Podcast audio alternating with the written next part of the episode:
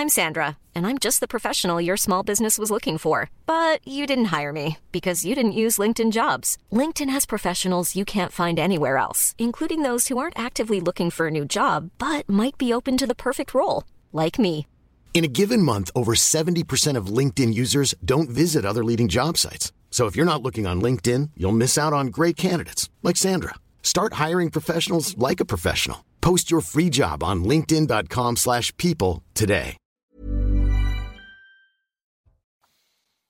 Bonsoir à tous, très heureux de vous retrouver comme chaque soir à la même heure. Le coup d'envoi de Soir Info vous accompagne jusqu'à minuit sur CNews pour décrypter l'actualité, en débattre avec euh, mes invités. Je vous fais les présentations dans quelques secondes, pardon, mais à quasiment 22 heures. On salue d'abord Maureen Vidal.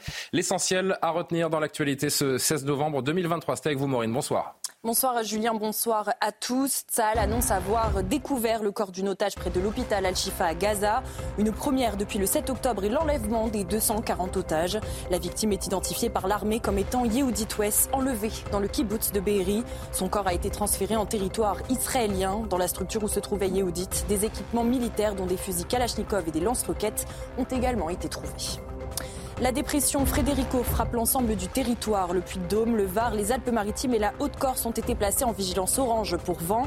Le centre et la Bretagne ont été touchés. Des rafales de près de 130 km/h en Auvergne ont été observées. Les départements du Pas-de-Calais, du Nord, de la Vendée, des Vosges, de Meurthe-et-Moselle et de Charente-Maritime ont été placés en vigilance orange au cru. La basilique du Sacré-Cœur de Rouen a été pillée et vandalisée. La nuit dernière, une statue a été cassée. Des vases sacrés ont été volés selon le curé de la paroisse. Une plainte a été déposée, une enquête ouverte. La communauté chrétienne de Rouen, sous le choc, a assisté à une messe en fin d'après-midi. Enfin, la Cour de justice de la République rendra sa décision le 29 novembre à 15h concernant le garde des Sceaux, Éric Dupont-Moretti. La défense a plaidé sa relaxe à la fin de son procès inédit en rappelant au juge l'enjeu. Une condamnation, même la plus basse, suffirait à entraîner la démission du ministre de la Justice, selon leurs mots. Hier, l'accusation avait requis contre lui une peine d'un an de prison avec sursis. Merci beaucoup Maureen. On vous retrouve à 22h30 pour un nouveau journal euh, complet. Autour de la table ce soir pour débattre autour des thèmes d'actualité, Alice Cordier pour la première fois dans Soir Info ce soir. Bonsoir chère Alice, vous êtes directrice du collectif Némésis qui est un collectif féministe qui est né il y a quelques années, c'est ça? Il y a 4 ans exactement. Il y a 4 ans. 4 bougies cette année. Collectif de militantes féministes et on sera intéressé par euh, vos points de vue sur les différents faits d'actualité ce soir. Bienvenue. Philippe Guibert, bienvenue. Bon, vous, vous avez votre rond de serviette ici, on vous connaît.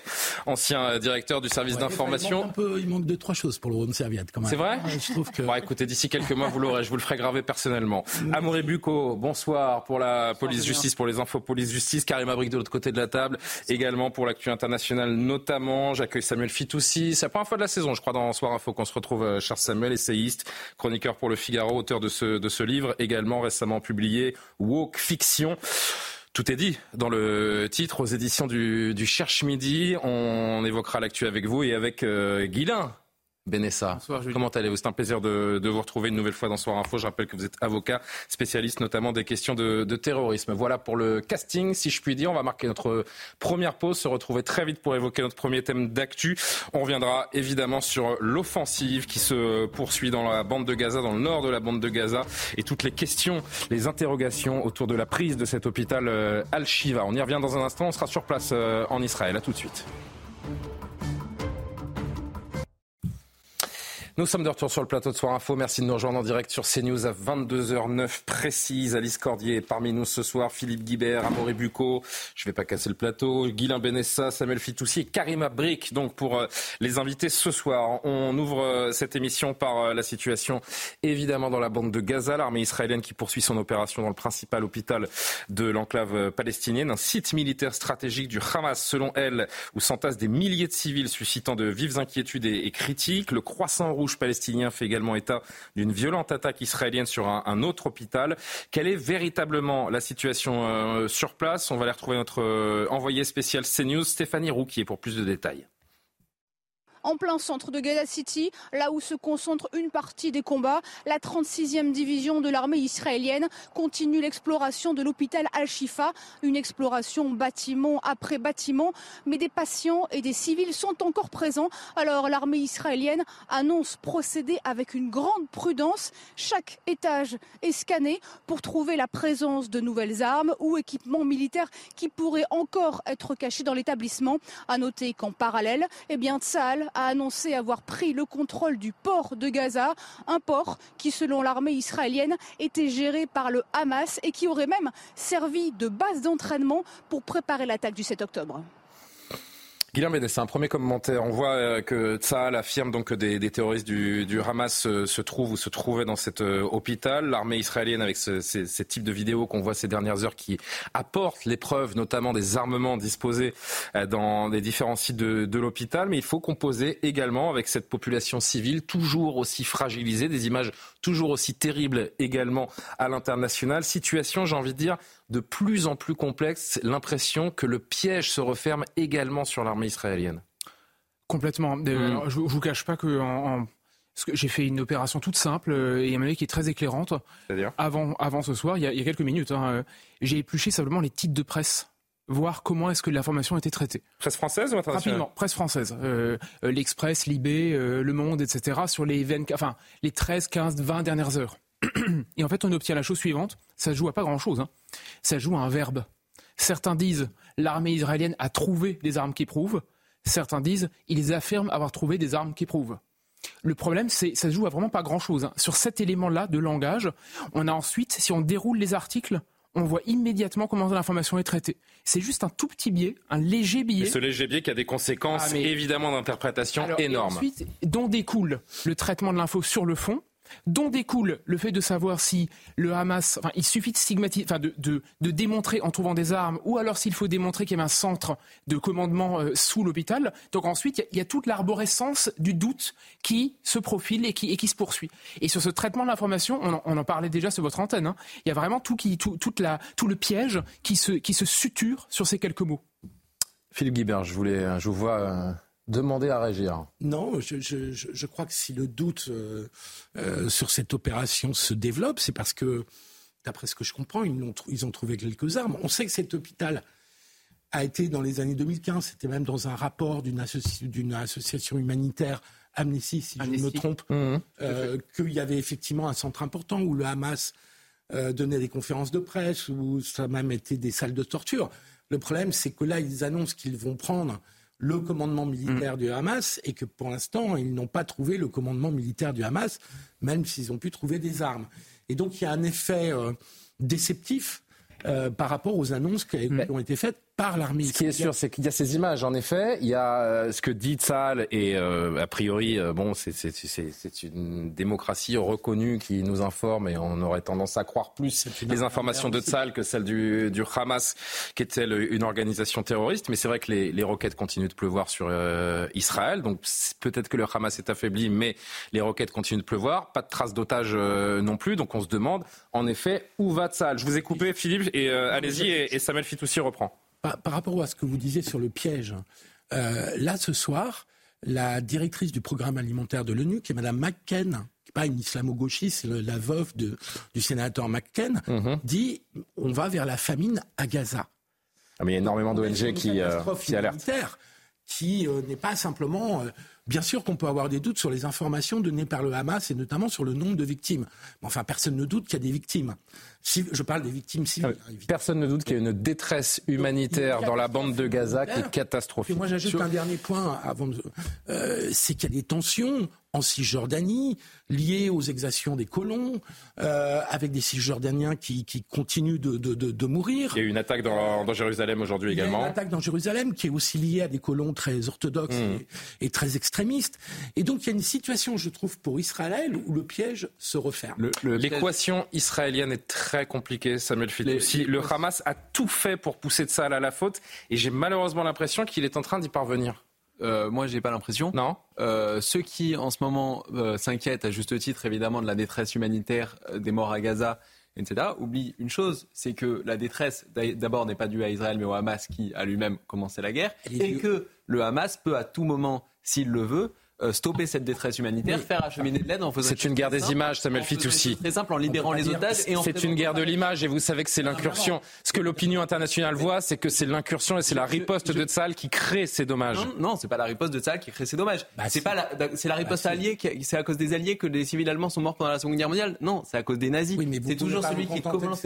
Mais non, non. Moi, moi, ce que je pointe. Pas en même temps, s'il vous plaît, Philippe. Ce que je pointe du doigt, ce que je pointe du doigt, c'est l'incroyable double standard toutes les, les, les Amnesty International, l'ONU, euh, la Banque mondiale, euh, le, etc., mettre la pression sur Israël alors que le Hamas peut aussi présenter sa reddition. Il y aura tout de suite du coup un cessez-le-feu. Quand on appelle un cessez-le-feu, on appelle Israël à arrêter de se défendre et à laisser le Hamas tranquille. On peut aussi appeler le Hamas à déposer les armes, à libérer les otages. Il y aura un cessez-le-feu.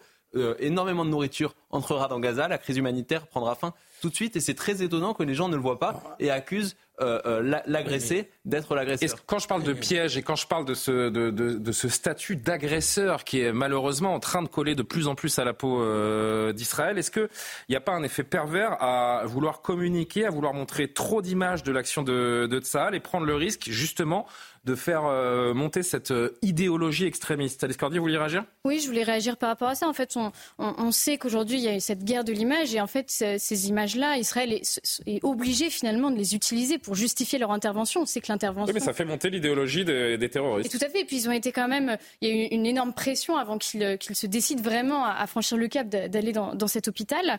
Euh, et puis, on sait aussi qu'il y a une autre pression, c'est de la part du Hamas qui ne négocie Jamais. Il ne négocie pas. Je voudrais vous rappeler en 2011 la libération du soldat euh, de l'armée israélienne Shalit, je crois que ça se mhm. prononce ainsi. Le Hamas euh, avait exigé que ce soldat tout seul serait libéré contre, 1000 euh, soldats palestiniens et c'était pas un de moins. Donc là aussi, il y a cette pression de se dire on a les otages, cette fois ils sont plus de 200, alors quelle sera la contrepartie? Ça me fit aussi. je, je, suis entièrement d'accord avec ce que vous dites. Euh, le, on, on, appelle Israël à négocier avec le Hamas. Le Hamas, jusqu'à très récemment, avait dans sa charte le génocide des Juifs et la destruction totale d'Israël. veut rayer Israël de la carte. Donc c'est difficile de négocier avec une telle organisation. Israël aspire légitimement à la sécurité, aspire à retrouver ses otages. Il ne peut pas se permettre de continuer à laisser euh, le Hamas gouverner, gouverner Gaza. Oui, mais euh, j'ai l'impression que certains pensent qu'Israël attaque des hôpitaux pour le plaisir d'attaquer des hôpitaux. Mais, des soldats, des soldats israéliens. Non, mais c'est non, mais, oui, mais... attendez.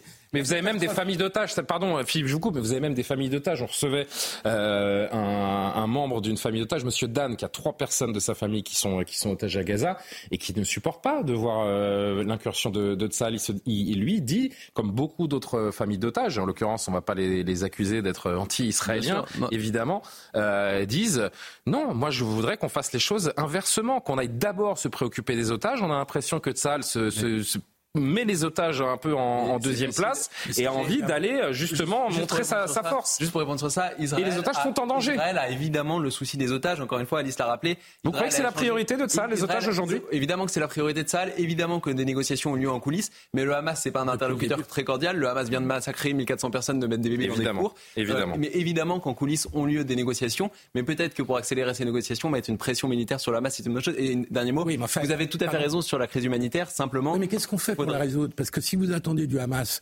euh, qu'il euh, libère tous les otages, je, je, moi je suis pas dans les négociations, elles sont sûrement extrêmement complexes. Visiblement, elles D'ailleurs, il y a une otage morte qui a été retrouvée aujourd'hui. Hein. Absolument. Hum. Mais ce qu'il faut mettre aussi en parallèle, c'est qu'on a une catastrophe humanitaire et quel résultat militaire exactement? Moi, j'aimerais comprendre. Il y a un, parce que là, il, y a, il y a un vrai point d'interrogation sur la portée, parce que beaucoup d'experts militaires disent quand même euh, éradiquer le Hamas, hum. c'est une tâche extrêmement difficile auquel, euh, à, la, euh, à, laquelle euh, n'arrivera jamais.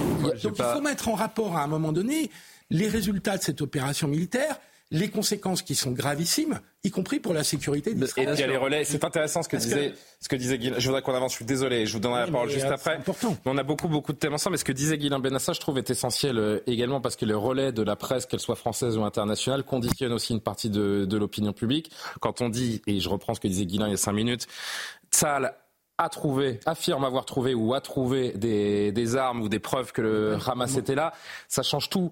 Et, et tout ça conditionne le plan international. Et je, je, parle de ça parce que je voudrais me tourner vers Karima avant de vous rendre euh, la parole à chacun. Je suis désolé. Euh, parce que l'opinion internationale bouge. Les, euh, les chefs d'État, on le sait, euh, disent pour beaucoup leur inquiétude. Et euh, on voit également que les esprits s'échauffent dans beaucoup, de plus en plus de, de pays autour de l'action de l'armée et du Premier ministre Benjamin Netanyahou. Oui, tout à fait. On va faire un tour d'horizon parce que vous l'avez dit, ça s'échauffe et ça s'échauffe aussi donc dans les pays occidentaux, dans plusieurs grandes villes. On voit qu'il y a des demandes de plus en plus pour euh, un cessez-le-feu, littéralement. Donc les manifestants, souvent des manifestants pro-palestiniens aussi qui en appellent au cessez-le-feu. Et je veux qu'on regarde ensemble, euh, ça, s'est passé à Washington, c'était hier, euh, dans le quartier, en fait, vraiment au cœur de la capitale. Ça se passait dans les environs du quartier général du euh, Comité national démocrate. Et il y avait à peu près 150 personnes qui ont manifesté, qui ont exigé, en fait, à ce que Joe Biden demande un cessez-le-feu. Alors, vous, vous voyez, la manifestation est littéralement dégénérée. Il y a eu six policiers qui ont été blessés. On a entendu euh, bon, toutes sortes de slogans, hein, par, ailleurs, euh, que ce soit bon la, Palestine libre, cesser le feu et tout ça. Les forces de l'ordre qui ont dû intervenir pour repousser les manifestants, le poivre de Cayenne, euh, les fumigènes. Vous voyez, donc il y a cette pression un petit peu partout. On va se transporter ensuite devant la Maison Blanche cette fois. Il y a eu une, manifestation un peu, en fait, ce sont des coups d'éclat qu'on remarque. Là, c'est véritablement une, un happening, comme on dit. Et c'est ça, c'est qu'on a basculé. Il y a eu les manifestations. Euh, pour euh, en faveur, si vous voulez, des civils palestiniens ou un appel, par exemple, à des corridors humanitaires, un appel au cessez-le-feu. Mais là, on a basculé vraiment dans des coups d'éclat parce qu'après 41 jours, on voit qu'il y a cette tension, effectivement, à l'international. On a parlé de cette bataille de l'image, mais au-delà de ça, c'est que jour après jour après jour, on peut dire que le massacre du 7 octobre a été quand même rapidement balayé et les images qui nous arrivent maintenant, ce sont les images de Gaza. Et est-ce que l'intervention à l'hôpital Al-Shifa a été un point tournant? Moi, je pense que oui, euh, en ce qui a trait à l'opinion internationale, à tout le moins chez les manifestants. Et vous allez voir donc ce qui s'est passé. Ça, c'est encore une fois à Washington. Vous le voyez devant la Maison-Blanche à l'initiative d'une ONG, Amnesty oui, parce International. On voit le symbole, le logo de la bougie euh, entourée de barbelés, c'est le logo d'Amnesty International. En effet, Donc, euh, pour représenter des civils en Palestine, en fait, euh, du côté de la bande de Gaza, pour hmm. dire, ben, ce sont des Palestiniens qui sont morts. Donc, on fait une, sorte de mise en scène avec des, des, faux corps dans des linceuls.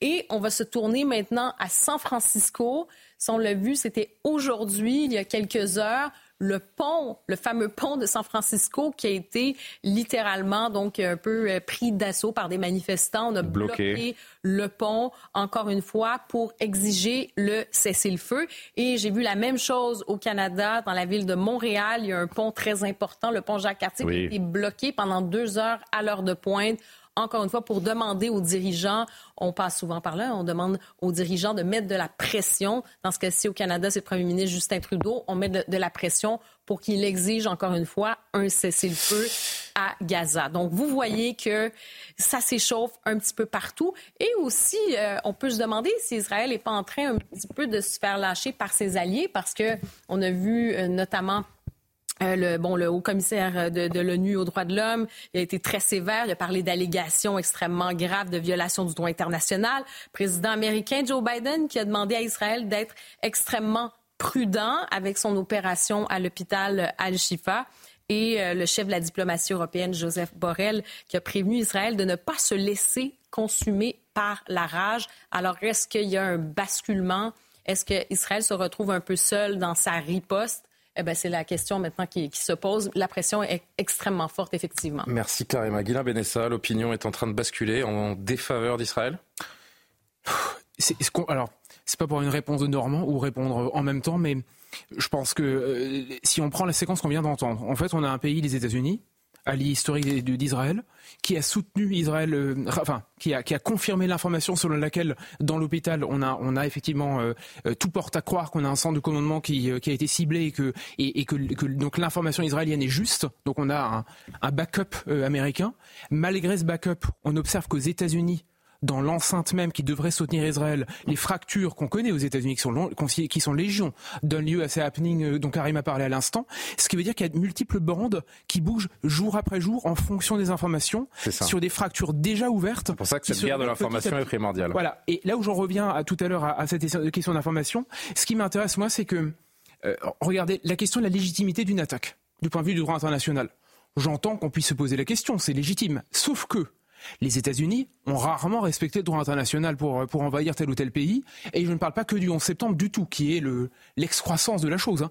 Ce qui signifie que le pays qui n'a pas respecté le droit international, aujourd'hui ne backuperait pas, ne soutiendrait pas son pays allié au nom d'institutions internationales qui se sont couchées devant les États-Unis assez rapidement lorsque les États-Unis se sont eux-mêmes, euh, comment dire, euh, affranchis de ces limites-là. Donc comment est-ce que tout ça va s'organiser en plus sur des plaies et des fractures qui n'existaient pas il y a quelques décennies. Mais Joe Biden continue tout de même de soutenir euh, Israël. D'ailleurs, je voudrais que vous entendiez, et Philippe vous réagirez juste après, écoutez le, le président américain sur, euh, sur le Hamas et sur la riposte israélienne aujourd'hui. Les dirigeants du Hamas ont déclaré qu'ils avaient l'intention de refaire ce qu'ils ont fait le 7 octobre. Ils vont entrer. Ils veulent massacrer des Israéliens. Ils veulent recommencer. Ils l'ont dit à haute voix. Ils ne plaisantent pas.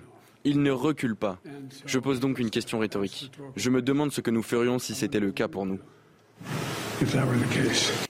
Question que devraient peut-être se poser tous les gens qui fustigent euh, la riposte israélienne ces derniers temps. Mais il ne s'agit pas de fustiger, il s'agit simplement de poser des questions. Non, il y en a qui fustigent. il y en a beaucoup qui fustigent. Il s'agit simplement de se poser des questions sur le rapport entre les moyens engagés, les résultats et les conséquences, si j'ose dire, les effets pervers, qui est un mot euh, euh, très accommodant par rapport à la réalité. Euh, Quand vous avez le président brésilien, pour ne nommer que lui, qui parle de, de Tsal comme d'une organisation terroriste, oui, mais ça, euh, ça s'appelle fustiger. Et encore, les mots, le mot est faible. Hein. Vous avez raison, mais ça, c'est de la polémique politique. Mais Mm. ce qui joue, moi j'entendais Alain Bauer, qui vient parfois sur nos, nos sûr, plateaux, sur une autre chaîne, qui disait Israël est en train de jouer sa sécurité, de mettre en danger sa sécurité par une opération militaire qui n'arrivera pas complètement à son objectif, qui n'a pas de solution politique pour le jour d'après, et qui a des conséquences non seulement humanitaires et sanitaires absolument catastrophiques à Gaza, mais qui est en train d'enflammer la Cisjordanie, qui est incapable d'arrêter les colons en Cisjordanie, qui bien que le Hamas gagne des voix et des points d'appui en Cisjordanie, il en avait déjà, mais qu'il progresse encore plus en Cisjordanie, éventuellement aussi, même à l'intérieur d'Israël, dans le rapport avec les Arabes israéliens, avec des colons très orthodoxes euh, qui euh, mettent de l'huile sur le feu. Et donc la situation devient très dangereuse pour la sécurité d'Israël. Alain Bauer n'est pas vraiment un, un adversaire d'Israël. Hein. C'est au contraire, Je ce pense- sont des amis d'Israël qui mettent Oui. en garde en disant attention là. Je pense que la, la, la Cisjordanie, les implantations en Cisjordanie sont évidemment un sujet, mais un autre sujet. Sur le Non, sujet, c'est le même sujet. c'est un, autre sujet. Non, c'est justement Hamas. c'est l'erreur que font tous ceux qui euh, qui sont un peu anti anti-israéliens primaires, c'est de confondre l'agression du Hamas et les implantations, les colonies en le- Cisjordanie, le qui sujet- sont un sujet d'ailleurs qui questionne même l'opinion israélienne.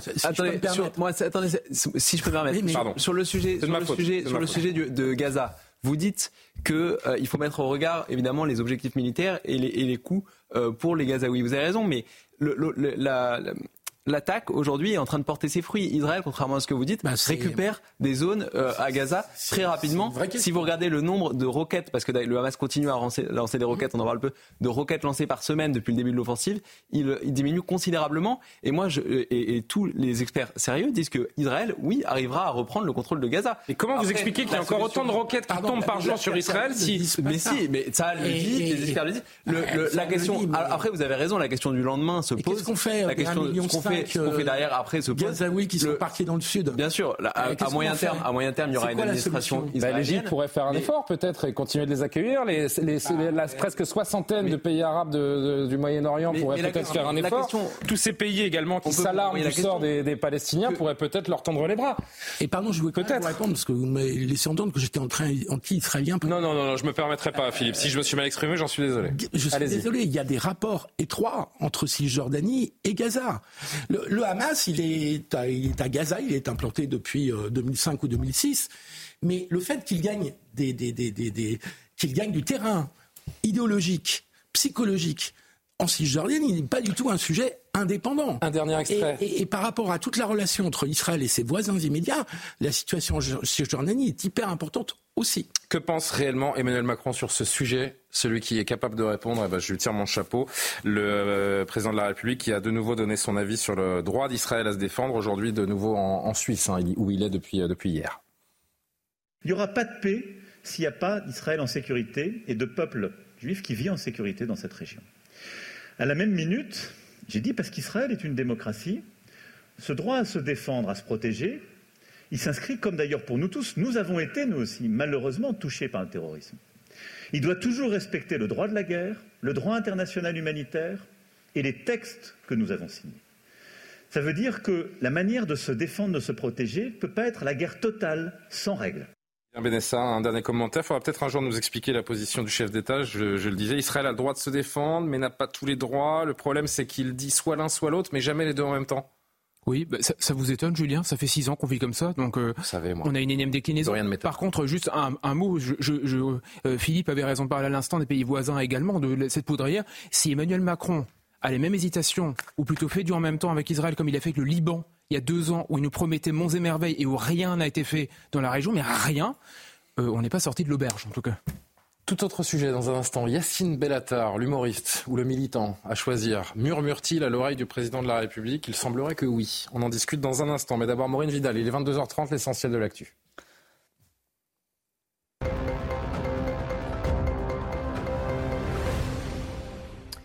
La dépression Frédérico frappe l'ensemble du territoire. Le Puy de Dôme, le Var, les Alpes-Maritimes et la Haute-Corse ont été placés en vigilance orange pour vent. Le centre et la Bretagne ont été touchés aujourd'hui. Des rafales de près de 130 km/h en Auvergne ont été observées. Les départements du Pas-de-Calais, du Nord, de la Vendée, des Vosges, de Meurthe-et-Moselle et de Charente-Maritime ont été placés en vigilance orange au cru, avec le risque de fort vent pouvant attiser les inondations. La basilique du Sacré-Cœur de Rouen a été pillée et vandalisée la nuit dernière. Une statue a été cassée, des vases sacrés ont été volés selon le curé de la paroisse. Une plainte a été déposée, une enquête ouverte. La communauté chrétienne de Rouen, sous le choc, a assisté à une messe en fin d'après-midi. Écoutez Père Geoffroy de la Touche, curé des paroisses de Rouen-Centre.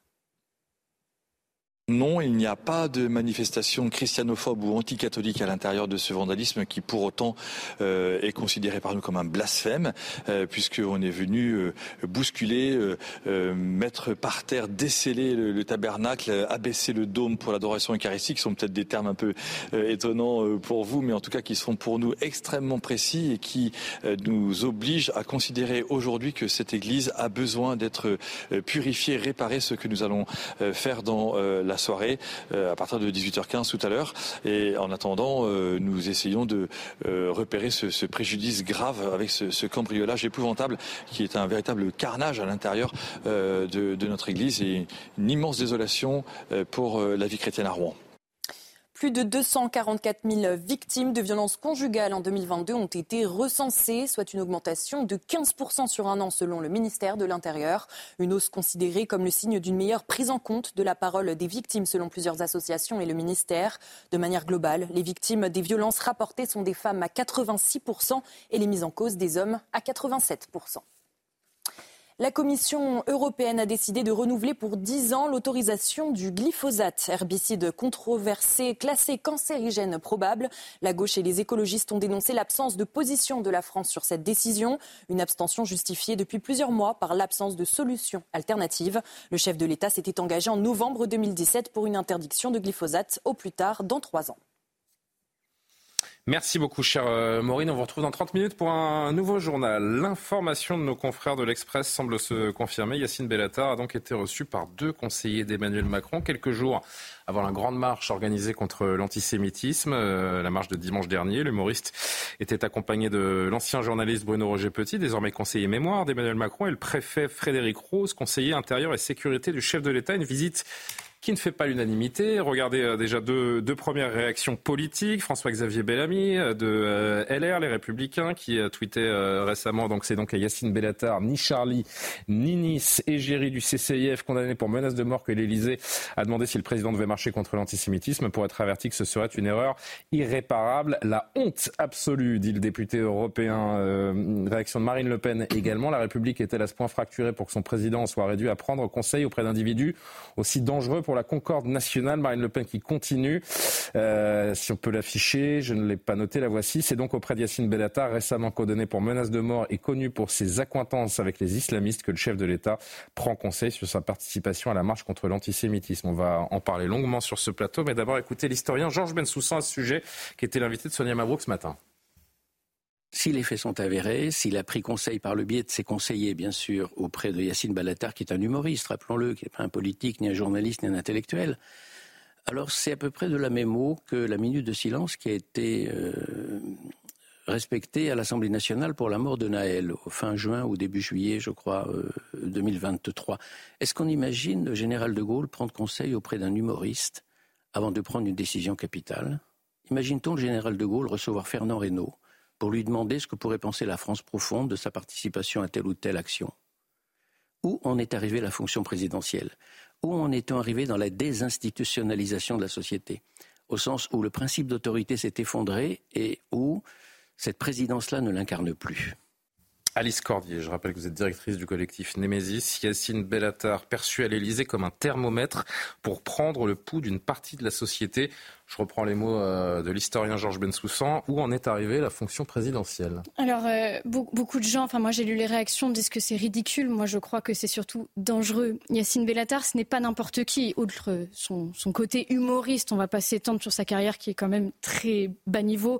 Euh, on va rappeler que c'est quand même un militant, qu'il est organisateur de la marche contre l'islamophobie organisée par le CCIF. Je rappelle qu'il l'a organisée avec eux, donc c'est quelqu'un qui a des accointances avec l'islamisme. C'est aussi un délinquant. CCIF qui a été dissous par le gouvernement. Hein. Tout à fait. C'est aussi un délinquant hein, qui, euh, qui, a proféré, qui a été euh, condamné pour euh, de nombreuses menaces. mais c'est quelqu'un qui dit qu'il est le frère du président de la République. Et je vous rappelle qu'il a été placé au Conseil. Il dit, quand il parle du président de la République, qu'il est son frère. Il le considère comme un de ses amis très proches. Et il l'a d'ailleurs déjà conseillé. Hein. Je rappelle qu'il a été placé au Conseil présidentiel des villes par Macron. Bah, en soi, c'est pas un crime d'être l'ami d'Emmanuel Macron. C'est hein. pas un crime d'être Emmanuel. Non, mais l'inverse, c'est quand même un peu plus préoccupant quand on est chef d'État, n'est-ce pas? Et puis euh, je rappelle quand même que c'est quelqu'un qui milite euh, pour protéger le communautarisme des banlieues. C'est quelqu'un qui a fait annuler le projet sur les banlieues de Borloo en 2018. Euh, et dans ce projet, je rappelle quand même que le but était de remettre de la République au sein des banlieues où déjà on voyait un islamisme monter et se propager. voilà, donc Yacine Bellatar, ce n'est pas n'importe qui, c'est quelqu'un qui a de l'influence et qu'il ne faut surtout pas sous-estimer. Et puis la deuxième chose par rapport à ça, je pense que si on a eu l'information aussi facilement, c'est aussi une tentative selon moi, de communication de la part du président qui tend la main aux banlieues en disant non, non, je vous écoute, j'écoute un de vos représentants. Alors, je ne suis pas, sûr que euh, les, banlieues se sentent représentées par Yassine Bellatar, mais ça, c'est un autre sujet. C'est un autre sujet, en effet, mais je pense que c'est quelque chose d'assez réfléchi en lui disant voilà, euh, j'écoute les banlieues, je vais auprès de, ces personnes que, vous connaissez, euh, et, c'est une sorte de, gage de garantie finalement qu'il utilise là. Amaury, vous vouliez apporter une précision également Oui, non, mais justement, vous, vous demandiez à juste titre si les banlieues se sentaient représentées par Yassine Bellatar. Alors effectivement, Yacine Bellatar, il a grandi dans les Yvelines, à L'étang-la-Ville. C'est pas une banlieue, enfin c'est pas du tout une cité, c'est plutôt une petite euh, ville tranquille. Aujourd'hui, il a, il a, plutôt réussi quand même, et il habite maintenant dans un quartier assez huppé de Paris, très touristique, proche de Montmartre. Donc vous voyez qu'on est quand même très loin des banlieues. Non, mais je me permets quand même de. Non, mais n'allons pas non plus au procès d'intention. Euh... je vais au procès d'intention. Je... Non, mais la, question. Il peut habiter euh, où il veut. Et... La question, c'est est-ce que Macron, euh, Emmanuel Macron, lui demande des conseils parce qu'il incarne les banlieues C'est ça non, mais moi je pense que c'est plutôt parce qu'il appartient à une génération qui a grandi euh, dans la culture de banlieue comme référence. Ensuite, je voudrais effectivement revenir peut-être juste sur un petit portrait de, de Yacine Bellatar, qui effectivement est un personnage quand même assez controversé dans le paysage public, notamment qui a proféré de nombreuses menaces et intimidations. Qui a été euh, condamné pour ça, alors, pour menace de alors Après, il y, a des phrases pour lesquelles il n'a pas été condamné et qui sont quand même très violentes. Par exemple, cette ancienne journaliste de Charlie Hebdo, Zineb Al-Razaoui, à laquelle il avait dit Inch'Allah, t'es plus là en 2020. Il y avait quand même eu l'attentat de Charlie un peu avant. Euh, ou, par exemple, euh, il avait déclaré aussi les gens qui ont permis à Eric Zemmour d'arriver là où il est, ils vont payer. Et effectivement, alors il a été condamné au début de l'année. Et la phrase au milieu, pardon, à qui il s'adresse là? Tu crois que tu vas continuer à aller au Maroc? Anmil El qui est d'origine marocaine comme lui, lui dit Tu crois que tu vas continuer à aller au Maroc tout en insultant les musulmans ici? Ça, c'était par SMS. Amin El Khatmi m'a partagé la, capture d'écran de ce SMS. Et alors, effectivement, il est même allé beaucoup plus loin. Je voulais l'une des phrases pour lesquelles il a été condamné en septembre pour euh, menace.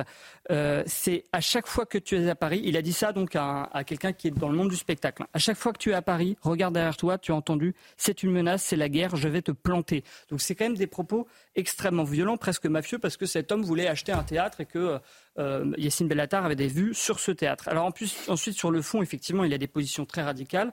Euh, très hostile, je dirais, à la droite et à toutes les personnes qui défendent la laïcité française. Il avait effectivement manifesté aux côtés du CCIF contre l'islamophobie. Et puis, il, a, il, a, il était très hostile à la marche de dimanche. C'est d'ailleurs pour ça que Emmanuel Macron n'y est pas allé. Il a déclaré que c'était une manifestation qui, de, qui aurait... L'Élysée communique hein, et dit qu'Emmanuel Macron prend seul ses décisions, que Yassine Bellatar n'a pas eu d'influence. La seule chose qui est vérifiée par nos confrères, c'est qu'il est allé à l'Élysée, qu'il a rencontré les conseillers. Après, est-ce que c'est lui qui a eu l'influence sur Emmanuel Macron? Personne ne peut le dire. pas qu'il n'a pas d'influence. Il dit qu'effectivement, Emmanuel Macron a, pris sa décision tout seul. Ça ne veut pas dire que. Oui, ça ne veut pas dire qu'il n'a pas été inspiré. Non, je voudrais juste je, vous mettre en exergue une phrase. Pour conclure. Euh, voilà, qu'il a il, deux phrases. Alors d'abord, c'est la présence de l'extrême droite lors de cette manifestation dimanche résume la folie de notre époque, pour montrer quand même qu'il est très radical. Ça, c'est un, propos qu'il a tenu sur Instagram. Et un autre propos qu'il avait tenu un peu avant, euh, quelques mois auparavant. Il avait dit ceci tout arabe ou noir qui passe à la télé est criminalisé, criminalisé conspué, décrédibilisé, menacé. Ça vous montre, si vous voulez, la position victimaire qui est celle de Yassine Bellatar concernant euh, notamment l'islam ou les personnes d'origine étrangère. Samuel Fitoussi, faire venir quelqu'un de condamné pour menace de mort pour des conseillers à l'Élysée, qu'est-ce que ça dit de l'état du pouvoir? J'ai pas grand chose à ajouter, tout est dit, mais il faut rappeler que Macron a, c'est le en même temps éternel qui, euh, pendant son premier quinquennat, draguait le, le camp laïque, euh, avait choisi Jean-Michel Blanquer en ministre, en ministre de l'Éducation, euh, vraiment engagé sur la laïcité, sur la déconstruction, y compris même sur le wokisme, et qui là, dans son deuxième quinquennat, euh, nomme Papendiaï au ministère de l'Éducation nationale, maintenant prend conseil auprès d'Yacine Bellatar. Ça fait un moment, hein, et que les deux hommes se côtoient. il était conseiller à la ville, ou quel était le terme exact de, des fonctions qu'il occupait Conseiller présidentiel des villes. Conseiller présidentiel des villes. La, ligne, la ligne présidentielle est vraiment très, très illisible, et je pense que ça pose même un gros problème démocratique puisque en 2022, beaucoup de gens ont voté Macron en pensant que ça allait être la continuation de Jean-Michel Blanquer et se sont fait complètement trahir. Euh, voter pour un candidat dont on ne connaîtra pas l'orientation, ça pose, je pense, un problème démocratique. Guilain Benessa, je rappelle ce qu'a dit quand même Emmanuel Macron euh, déjà à Berne euh, hier. Je reprends les mots du chef de l'État lorsqu'on lui demande pourquoi il ne s'est pas rendu à la marche. Protéger les juifs, ce n'est pas mettre au pilori les musulmans, disait hier le chef de l'État. C'est quand même assez fou comme, comme phrase. C'est-à-dire que en gros, hein, si je l'interprète, mhm. quand on lutte contre l'antisémitisme, on est anti-musulman.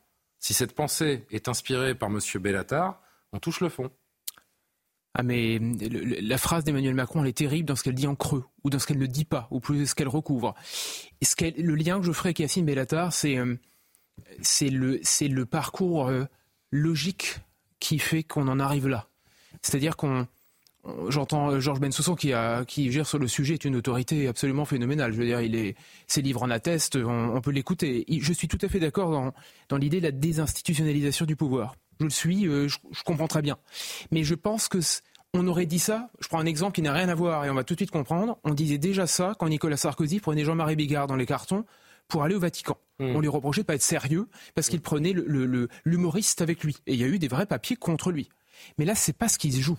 C'est pas une manière de désacraliser la fonction. C'est une manière de faire rentrer potentiellement quelqu'un qui peut avoir une hostilité vis-à-vis même de l'institution dont il est le conseil puisque Yassine Bellatar, on n'a aucune idée véritablement de ce qu'il constitue. Il est effectivement très hostile, euh, à Maurice de rappeler, à, la droite en général, euh, on, va dire à un camp qu'on pourrait estimer patriote ou plus ou moins patriote, quelque chose comme ça, c'est difficile à, il traite classifier. Un peu tout le monde facho d'ailleurs. Enfin, il a Absolument. traité les gens de facho. il, euh, il, il, aborde le terme d'intégration, par exemple. Il l'a dit, il l'a dit à plusieurs reprises. Absolument. Zineb El Razoui n'est pas de droite d'ailleurs, donc il s'en est pris à elle. Donc, oui, voilà. c'est des choses qui disons qu'il va, il va classer à droite tout, le, tout ce qui ne pense pas à peu près comme lui dans une mouvance on va dire, euh, bellatarienne, quelque chose comme ça. Tout ce qui est trop républicain aussi. Tout ce qui est trop républicain. Et, ce qui est frappant, c'est que euh, moi, je me rappelle du, débat qu'il y a eu sur, euh, il me semble, sur chaîne, je crois, entre Éric Zemmour à l'époque et Yassine Bellatar, qui était assez violent. Et qui était surtout, je pense. et qui était surtout, oui, je crois que les archives qu'on voit, c'est ça, Et qui surtout démontrait qu'il y avait il y avait deux camps qui voulaient absolument être l'un face à l'autre. C'est-à-dire qu'il y avait quelque chose de très symbolique, deux positions très statiques, très arrêtées, avec d'un côté ce que Zemmour va apporter, enfin portera plus tard à la campagne présidentielle, et l'autre côté Bellatar qui se voulait être un peu l'anti-Zemmour ou le contre-Zemmour. Et finalement avoir l'ennemi, on va dire zémourien par excellence, quelque chose comme ça, une, guerre de tranchées, dont celui-ci se retrouve désormais en train de murmurer à l'oreille du président quant à savoir la position présidentielle sur une question brûlante comme l'antisémitisme, sincèrement, c'est plus que la désacralisation, c'est carrément du délire. Oui, et c'est même, je trouve, euh, assez insultant, en fait, pour euh, plusieurs membres de la communauté, si vous voulez, arabo-musulmane, parce que ça veut dire, je pense, en tant que président de la France, que c'est cette personne, finalement, qui, incarne, euh, représente le mieux, qui incarne, finalement, ce qu'il y a au fond de vous-même, de vos aspirations, de vos peurs, de vos doutes, de vos envies, de votre vision du monde de la France. Donc, ça, ça devient, moi, je trouve que c'est même très, très insultant. Et aussi, en lien avec cette marche, de dire protéger les, Français de confession juive. Ce n'est pas mettre au pilori. D'ailleurs, c'est un très mauvais conseiller s'il a conseillé au président de ne pas y aller, puisqu'il n'y a pas eu le moindre débordement dans cette, mamie, dans cette manifestation. N'en déplaise à M. Léaumont, il n'y a pas eu de chant anti-musulman ni d'agression euh, anti, euh, anti-arabe, anti-musulman. Et ça serait de dire finalement que la présence du président de la République, de la République d'afficher finalement son soutien à la lutte à l'antisémitisme, ça serait mal perçu par les, communautés arabo-musulmanes. Je, trouve franchement que ça envoie un message, euh, on parle de fracture, mais, c'est Emmanuel Macron aussi peut-être. Littéralement à l'intérieur. C'est aussi peut-être Emmanuel Macron, Philippe Guibert, qui ne comprend pas tout et qui s'entoure mal, parce que c'est pas la faute de Yacine Bellatar. Finalement, s'il est reçu à l'Élysée, c'est peut-être qu'on lui propose de venir. Euh, Emmanuel Macron, il a peur d'émeutes confessionnelles. Il n'a euh, pas tout compris parce que les émeutes, les émeutes de juin, ça n'avait rien à voir avec la mort de Naël. C'était de la violence pour de la violence. C'était des émeutes d'opportunité. Les émeutes confessionnelles n'auront jamais lieu dans ce pays. Je, suis assez d'accord avec vous sur le fait qu'une des obsessions d'Emmanuel Macron, c'est à l'évidence d'avoir un retour des émeutes. Mhm. Pour des causes qui n'ont pas grand-chose à voir avec ce qu'elles étaient au, mois de juillet. Après, est-ce que vous me permettez d'être un peu le vieux cynique du plateau? Vous avez tous les droits ici, vous êtes chez vous. Euh, l'affreux, l'affreux qui a fait de la politique pendant 25 ans. Ce qui me frappe, moi, surtout, c'est l'amateurisme de l'Élysée dans cette affaire. Parce que, excusez-moi, mais tout président, président L'amateurisme Ouais. C'est ça, pardon tout président confondu, tout cabinet euh, présidentiel confondu, euh, de rencontrer des gens douteux avec lesquels on n'est pas d'accord euh, quand on fait de la politique, quand on est conseiller à l'Élysée, ça, arrive depuis le général de Gaulle. Hein. Et qui dit qu'il n'est pas d'accord avec lui? Pardon? Personne ne dit que Emmanuel Macron n'est pas d'accord avec Yassine Bellatar. Hein. En tout cas, il, applique ses conseils, donc c'est qu'il y a quelque chose. Mais hein. justement, c'est là qu'il est l'énorme malheur, parce que je ne crois pas une seconde, pour tout vous dire, peut faire plein de critiques à Emmanuel Macron, mais je ne crois pas que cette décision ait été prise après euh, la réception par deux conseillers. Espérons-le, j'ai envie de vous dire, franchement, espérons-le. C'est pas Emmanuel Macron qui l'a rencontré, ce sont deux conseillers. Oui. Bon. Donc ça fait partie du. Mais les conseillers conseillent, hein, euh, Philippe. Euh, pardon? Les conseillers conseillent.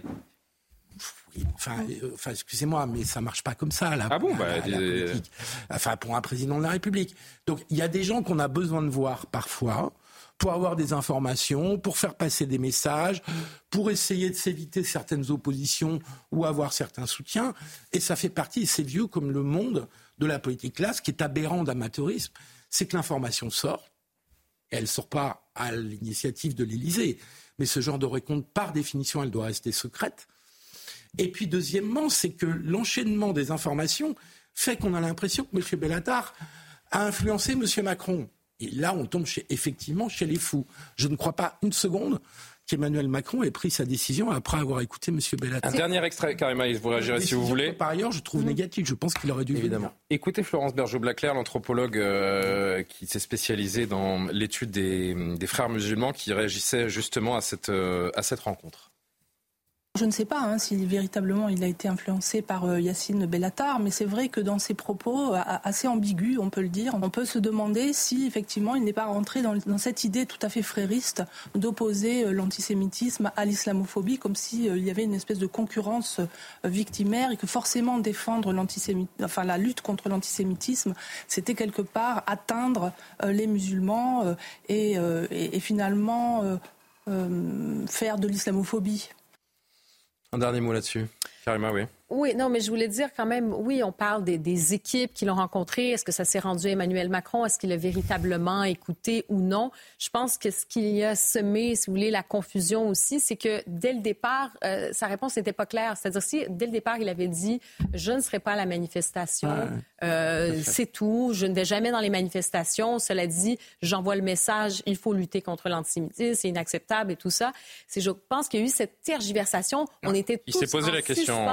Poser la question. Donc, il a laissé quand même entendre qu'il y avait une possibilité, une hésitation, et on s'est dit, ben, qu'est-ce qui a fait que finalement il a tranché en faveur du fait de ne pas se rendre à la manifestation? Je pense que c'est ça aussi qui a créé ce doute, et aussi il y avait beaucoup d'attentes à l'égard du président. Je me suis juste fait une réflexion, c'est que enfin à Paris Bellatar, des acteurs de terrain dans les quartiers, des référents, il y en a quand même, il y en a quand même beaucoup. Des gens qui sont qui sont 24 heures sur 24 dans ces quartiers, dans ces cités. Je pense qu'il y en a qui peuvent être reçus à l'Elysée, qui auront un autre discours et une autre connaissance peut-être du terrain. Il nous reste 3 minutes 30 après, euh, avant la, avant la pause. Je voulais juste, de façon un peu anecdotique, vous soumettre euh, le lapsus de l'année. Je ne sais pas si vous l'avez suivi ce matin dans la matinale de France Info. Euh, le député de la France Insoumise, Alexis Corbière, qui s'est référé à Jean-Luc Mélenchon en le nommant Jean-Marie Le Pen. Il ne faut pas que ça soit fini. Moi, je suis pour que continue l'idée de l'unité, du rassemblement. Jean-Marie Le... Jean Le Pen. Oh là, quelle horreur. Oh, Jean-Luc Mélenchon, vous alliez dire Non, allez, j'en arrête. Certains de mes amis. Ah, mais arrêtez. Là, vous voyez, vous allez me mettre encore plus dans. Euh, vous alliez dire quoi alors? J'allais dire Jean-Luc Mélenchon. J'allais dire Jean-Luc Mélenchon. Vous m'avez. Non, non, mais. Euh, vous me troublez. Non, mais précisément, Jean-Luc Mélenchon disait une chose vraie, que la NUPES est le plus court chemin pour la victoire en 2027. Bon, c'est à la fois euh, très anecdotique, mais assez énorme aussi, euh, Philippe Guibert, parce que c'est l'ironie de la situation qui nous fait sourire. Bien sûr, et puis c'est une des meilleures analyses politiques qui est faite Alexis Corbière, quand même. Ça, c'est vous qui le dites, je me permettrai pas. Parce que il a raison, le lapsus a raison, et c'est ce qu'il pense en réalité. Le lapsus révèle toujours. Alors, je vais juste préciser une chose, pour être tout à fait honnête, c'est que quelques instants avant d'aborder ce sujet, le député de Seine-Saint-Denis s'est penché longuement sur l'ancien président du Front National en dénonçant son antisémitisme. Donc peut-être qu'il avait le, nom de Jean-Marie Le Pen encore dans un coin de, son, cerveau à ce moment-là. Ce, que lui a dit son inconscience, c'est que Jean-Marie Le Pen a été jusque dans les années 2007-2010 l'affreux méchant de la politique française, antisémite, faisant des, des, des, des dérapages multiples euh, pendant, pendant 30 ans de vie politique et que celui qui a pris la place de l'affreux méchant du repoussoir, c'est ça. la figure absolue du repoussoir, c'est devenu Jean-Luc Mélenchon. C'est pour ça que ce lapsus est, très ironique. C'est une excellente analyse politique. Euh, en matière d'antisémitisme, vous pensez justement qu'on peut euh, confondre l'un et l'autre? Moi, je pense surtout, et y a, on, entend clairement euh, le, lapsus, et juste derrière, Corbière termine en disant... Il n'est pas bien. Hein. Quelle horreur il le dit tout de suite, on l'entend, quelle horreur. Et moi, ce qui m'a frappé, c'est que quelle horreur, on est dans le registre vraiment de l'abomination.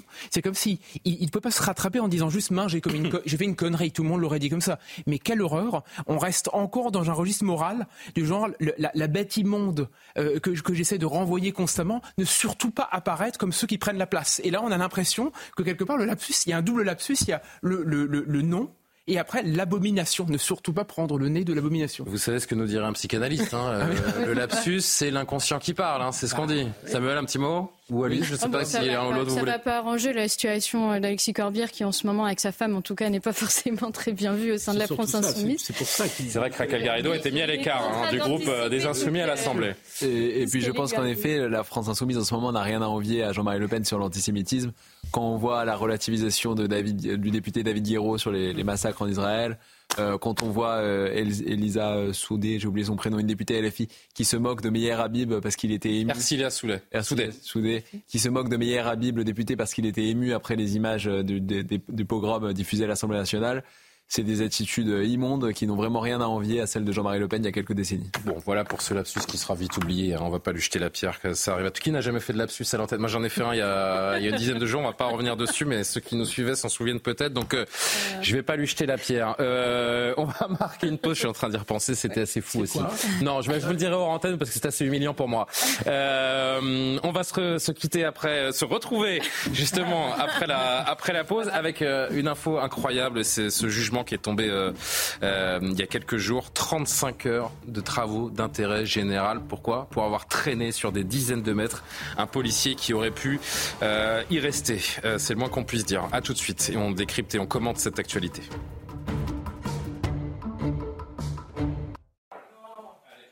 Saal annonce avoir découvert le corps d'une otage Yehudit West près de l'hôpital Al-Shifa.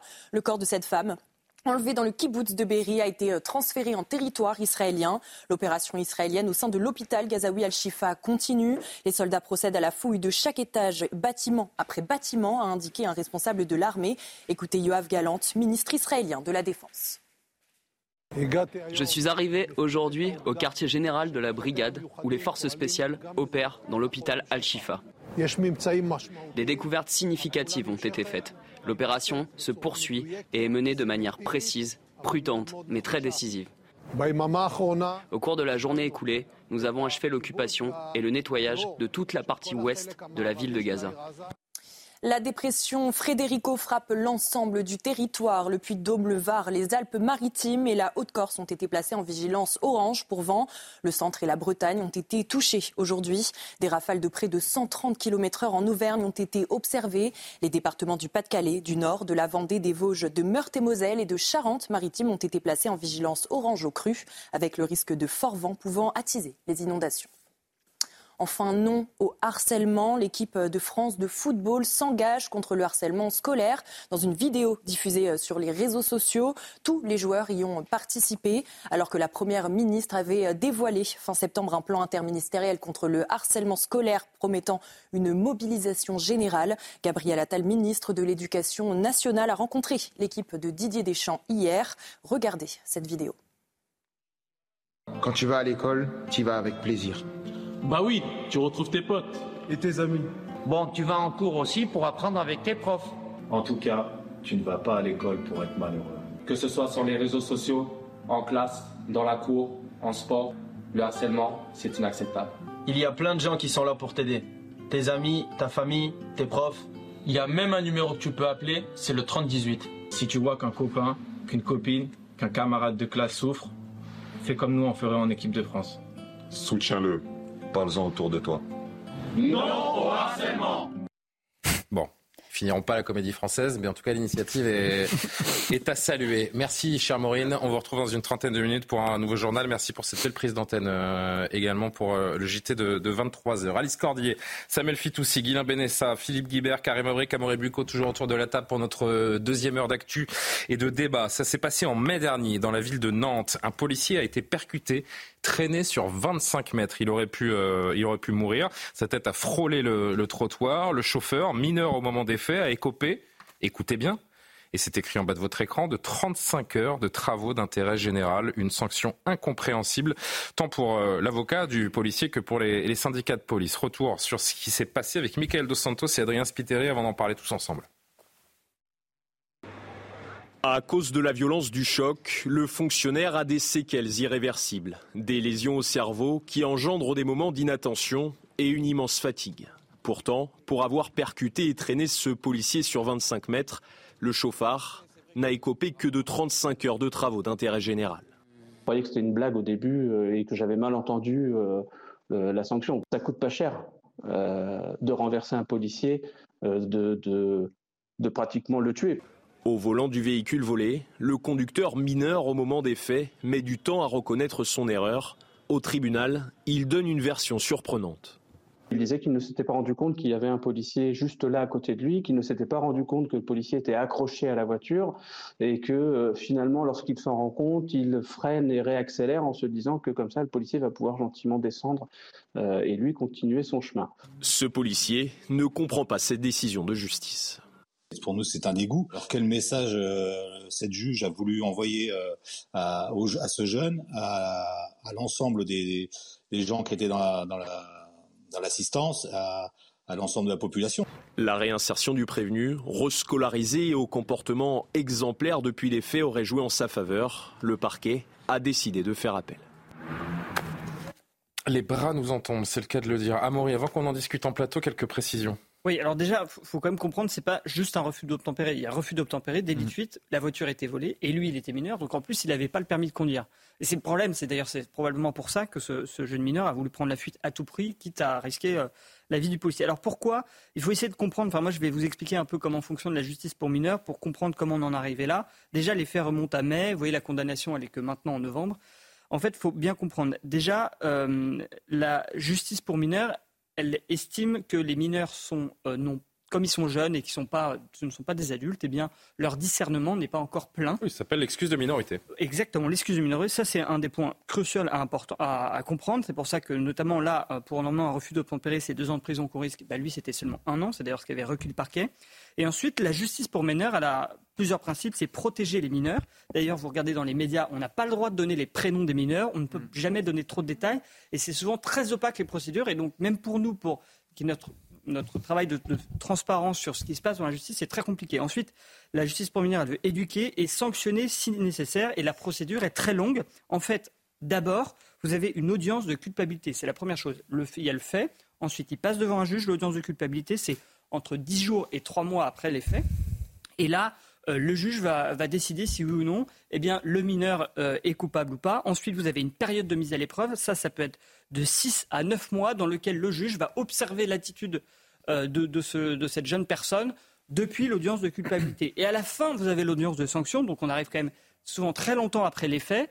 Et c'est la sanction, elle va être prise en fonction de l'attitude du jeune pendant euh, la période de mise à l'épreuve. Là, en l'occurrence, euh, pour finir, là, en l'occurrence, ce jeune, en fait, il, avait été, il a été réintégré dans son parcours scolaire. Et donc, si vous voulez, de manière euh, un peu surprenante quand même, le juge a estimé que bah, finalement, la sanction, c'était presque qu'il retourne à l'école et que finalement... Il On rappelle qu'il y avait des réquisitions. Hein. Il y avait des réquisitions. C'était un an. Hein. Mais, mais, bien sûr, attendez, je, vais finir avec ça.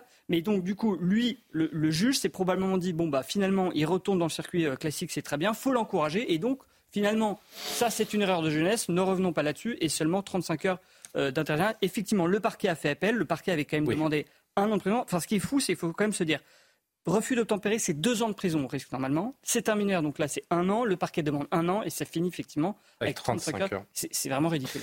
Euh, ce policier qui a, d'ailleurs, on nous l'a appris, quitté la salle d'audience avant même la fin du procès, tant il était euh, dégoûté par ce qui se passait. Il a, été, il a écrit une lettre qui a été relayée et dont on a euh, quelques, quelques extraits à vous, à vous proposer. Cela m'inquiète pour la continuité de ma carrière et celle de mes collègues policiers confrontés à une violence en constante augmentation, ainsi qu'aux messages envoyés aux délinquants avec ce type de, réponse pénale. Le juge a donc estimé, alors qu'on voit la, deuxième partie, pardon, je ne me sens pas protégé ni pris en compte par la justice compte tenu de la sentence prononcée. J'ai l'impression d'avoir été victime d'un fait beaucoup moins grave. L'acte du jeune était minimisé et ainsi que mes euh, séquelles et mon traumatisme. Le juge a donc estimé qu'il ne voulait pas couper la dynamique de réinsertion. En attendant, ce policier se sent insulté, se sent bafoué.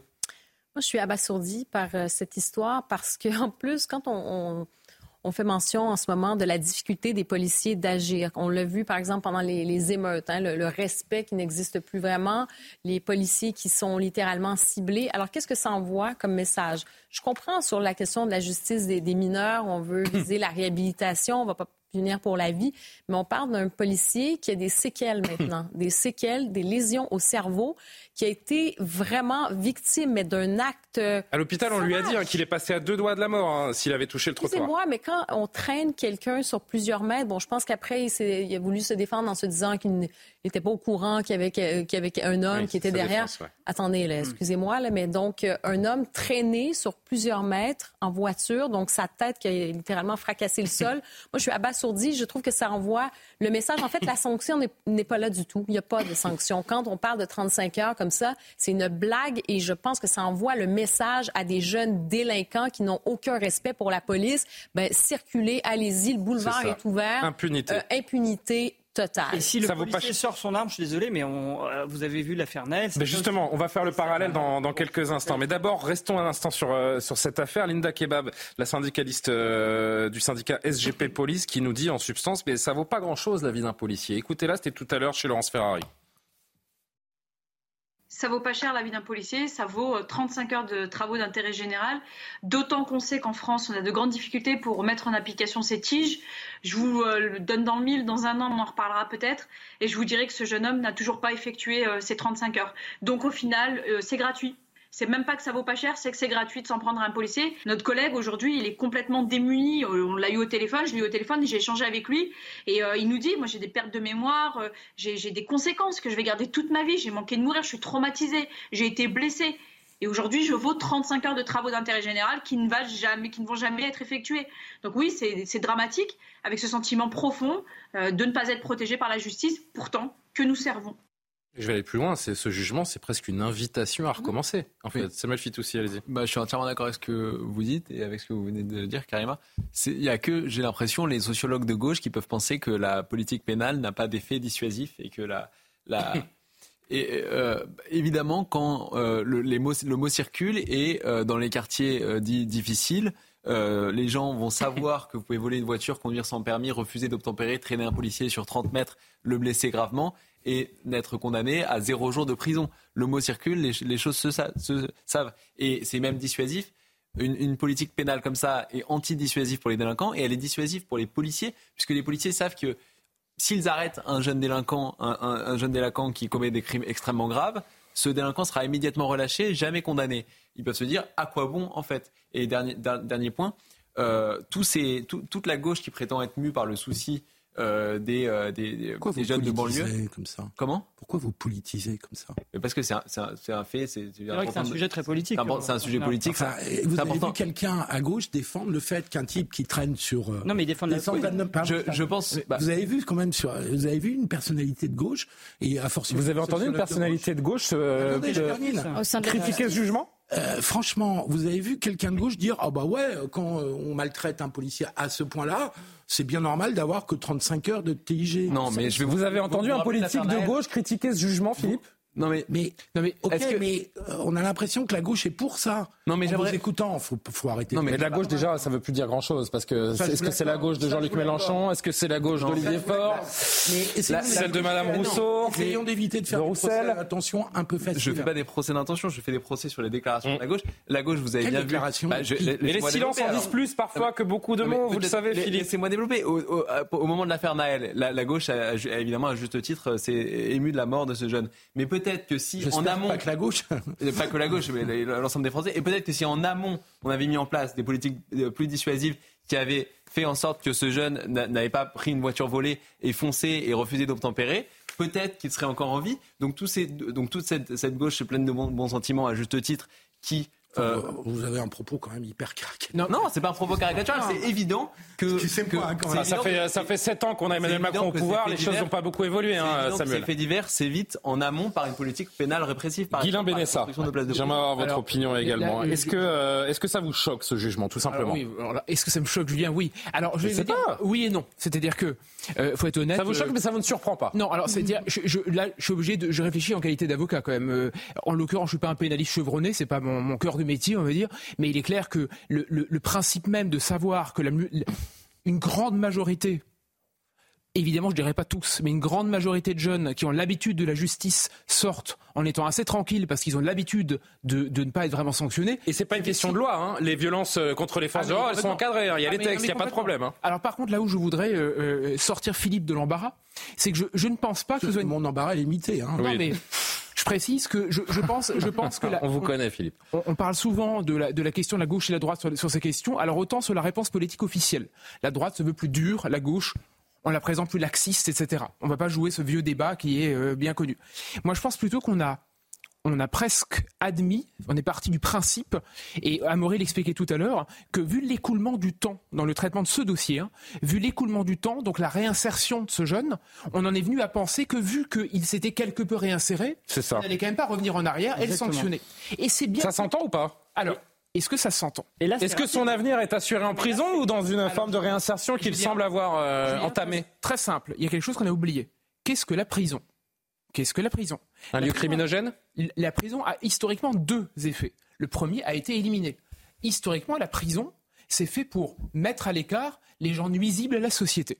Absolument. Et c'est devenu désormais le fait de mettre à l'écart ces gens nuisibles, mais beaucoup moins que ça. C'est devenu maintenant les réinsérer et les remettre sur le droit chemin. Ce qui est important aussi. Mais j'ai pas dit le contraire. Mais la fonction curative l'a emporté largement sur la fonction répressive. Donc aujourd'hui, le problème, c'est qu'en réalité, il faudrait à la fois effectivement regarder l'effet de la réinsertion, mais revenir également en arrière pour se dire bon sang de bonsoir, on a un flic qui a failli passer.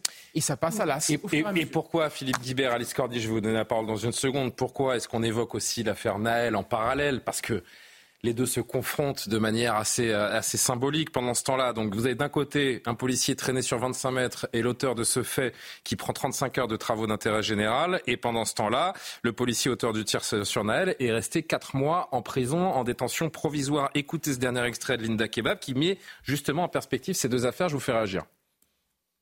On a une justice qui prend deux décisions à l'égard de policiers, une fois victime et une fois mise en cause. La première fois, on dit aux policiers, ce n'est pas grave les violences qui sont exercées sur toi, malgré le fait que tu t'exposes pour la population. Et la deuxième fois, alors que le policier s'expose pour la population, on lui dit qu'il n'a pas le droit à la faute et il est même plus durement jugé que celui qui, tous les jours, ne, ne, prend pas de risque pour, pour, pour le reste de la société. Qu'est-ce que vous voulez répondre à ça? C'est du deux poids, deux mesures. Quoi d'autre?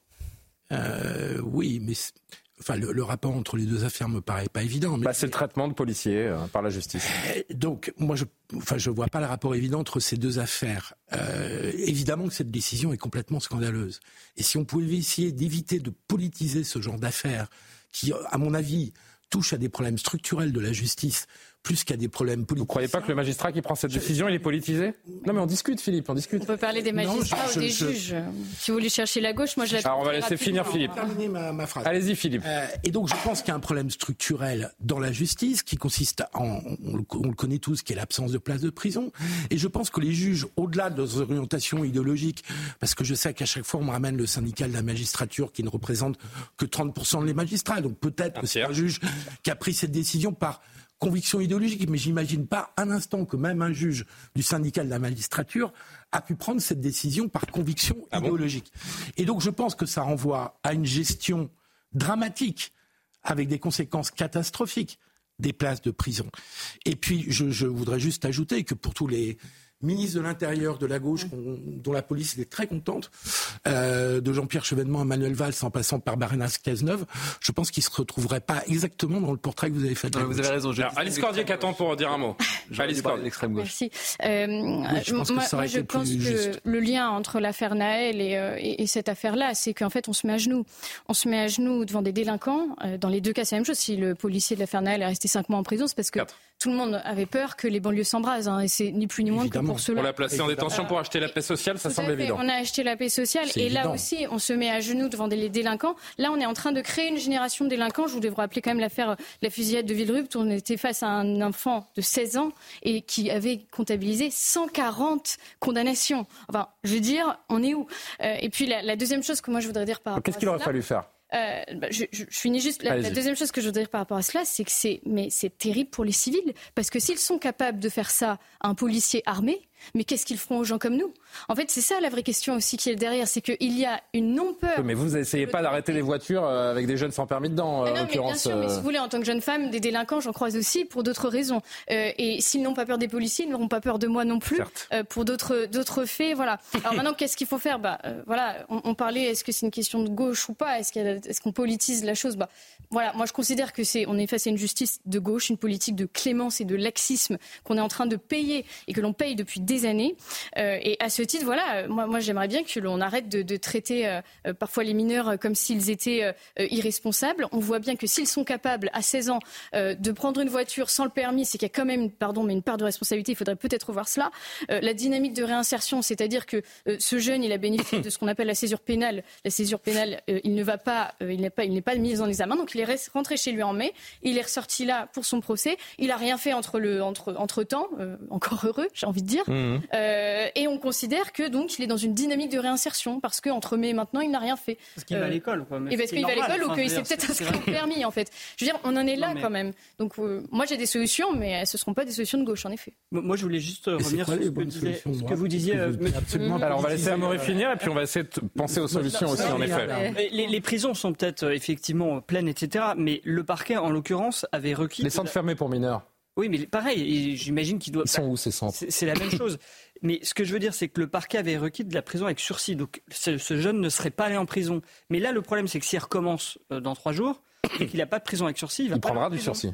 Là, il prendra du sursis, donc il ira toujours pas en prison. Et donc là, si à nouveau vous avez un policier qui est à nouveau traîné, etc., effectivement, c'est déplorable. Et ce que je voulais dire aussi, c'est pourquoi c'est intéressant avec l'affaire Naël, quand même, c'est que si le policier qui a tiré sur Naël euh, n'avait pas tiré, peut-être qu'il aurait été dans cette situation-là. Il était quand même très près de la voiture, il aurait peut-être été traîné par le véhicule et lui se serait retrouvé dans la situation. Enfin, même l'avocat de, du policier euh, mis en cause n'a pas développé cet argument-là. Hein. Je salue le, je salue le général Cavalier qui nous regarde, général de gendarmerie, qui me dit le résultat est que les violences contre les gendarmes et policiers explosent, qu'ils sont confrontés à des refus d'obtempérer toutes les 20 minutes dans notre pays. Réfléchissons, mais comment maintenir durablement dans ces conditions le pacte social, l'ordre social? Vaste Il question. Oui, c'est ce qu'on disait.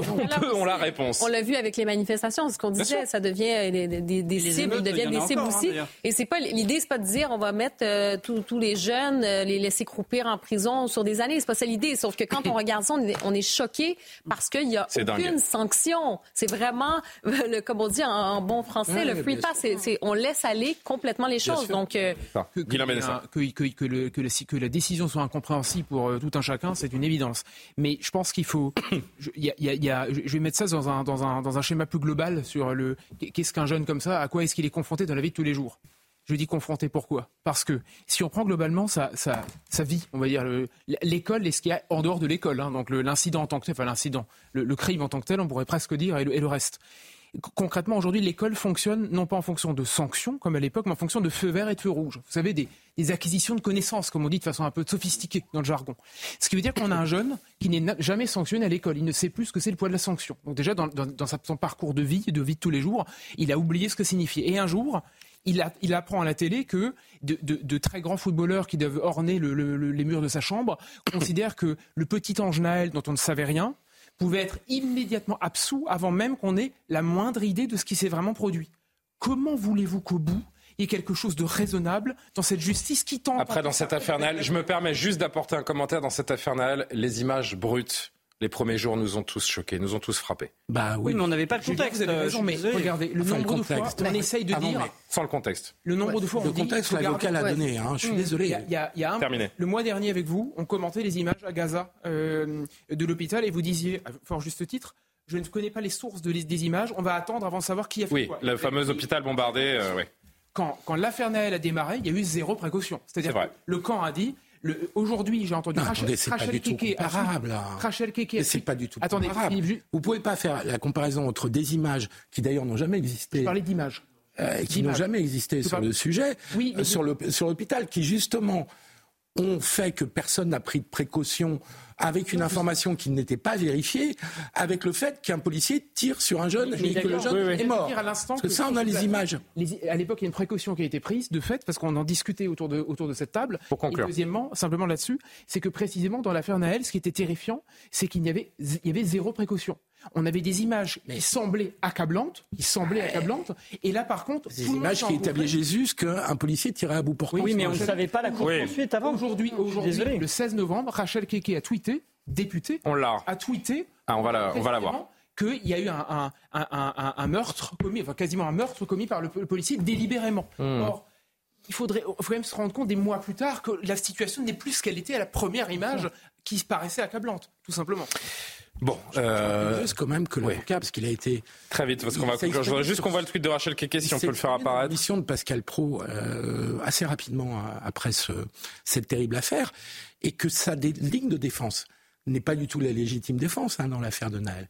C'est de dire, pardon, je si je peux juste terminer, c'est euh, de dire qu'il se référait à l'article, à la NINA 4 de la loi de 2017 de Bernard Cazeneuve, dans le cas où il disait il y avait un risque qu'en poursuivant son chemin, la voiture crée un accident et mette des vies en danger. C'est ça, la ligne de défense de l'avocat. Je tiens à le préciser, c'était absolument pas une situation de, légitime défense. Mais personne et donc, ça. et donc que ces images aient profondément choqué et qu'elles aient profondément interrogé, euh, sachant que le policier a été mis en examen immédiatement, euh, c'est assez normal. Je me permets, donc le tweet qui était mentionné par Guylain Benessa de Rachel Kike, la députée euh, LFI, le policier qui a tué Naël gratuitement à bout portant est libéré. Il ressort de cette affaire millionnaire. Elle fait allusion à la cagnotte initiée par Jean Messia.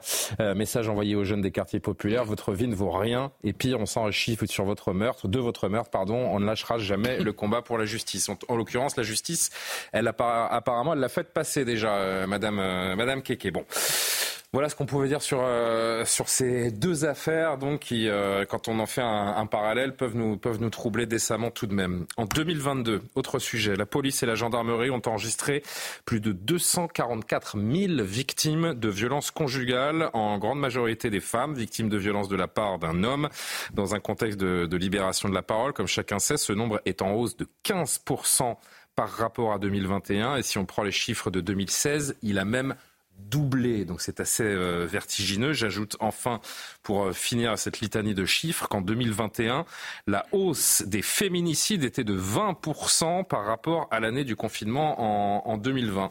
Alice Cordier, je me tourne vers vous, qui épousez évidemment la, cause féministe au, quotidien. Comment est-ce qu'on explique des chiffres toujours aussi élevés, malgré les, mesures du gouvernement? Je rappelle également que les violences faites aux femmes étaient la priorité du précédent quinquennat du chef de l'État. Tout à fait, c'était euh, une priorité quand même discutable alors, il y a plusieurs choses quand même que, l'on peut voir. La première, c'est que déjà, les effectifs de police sont mieux formés à prendre en charge déjà les femmes. Donc, il y a en effet des, les, procédures sont facilitées pour permettre aussi la prise de plainte.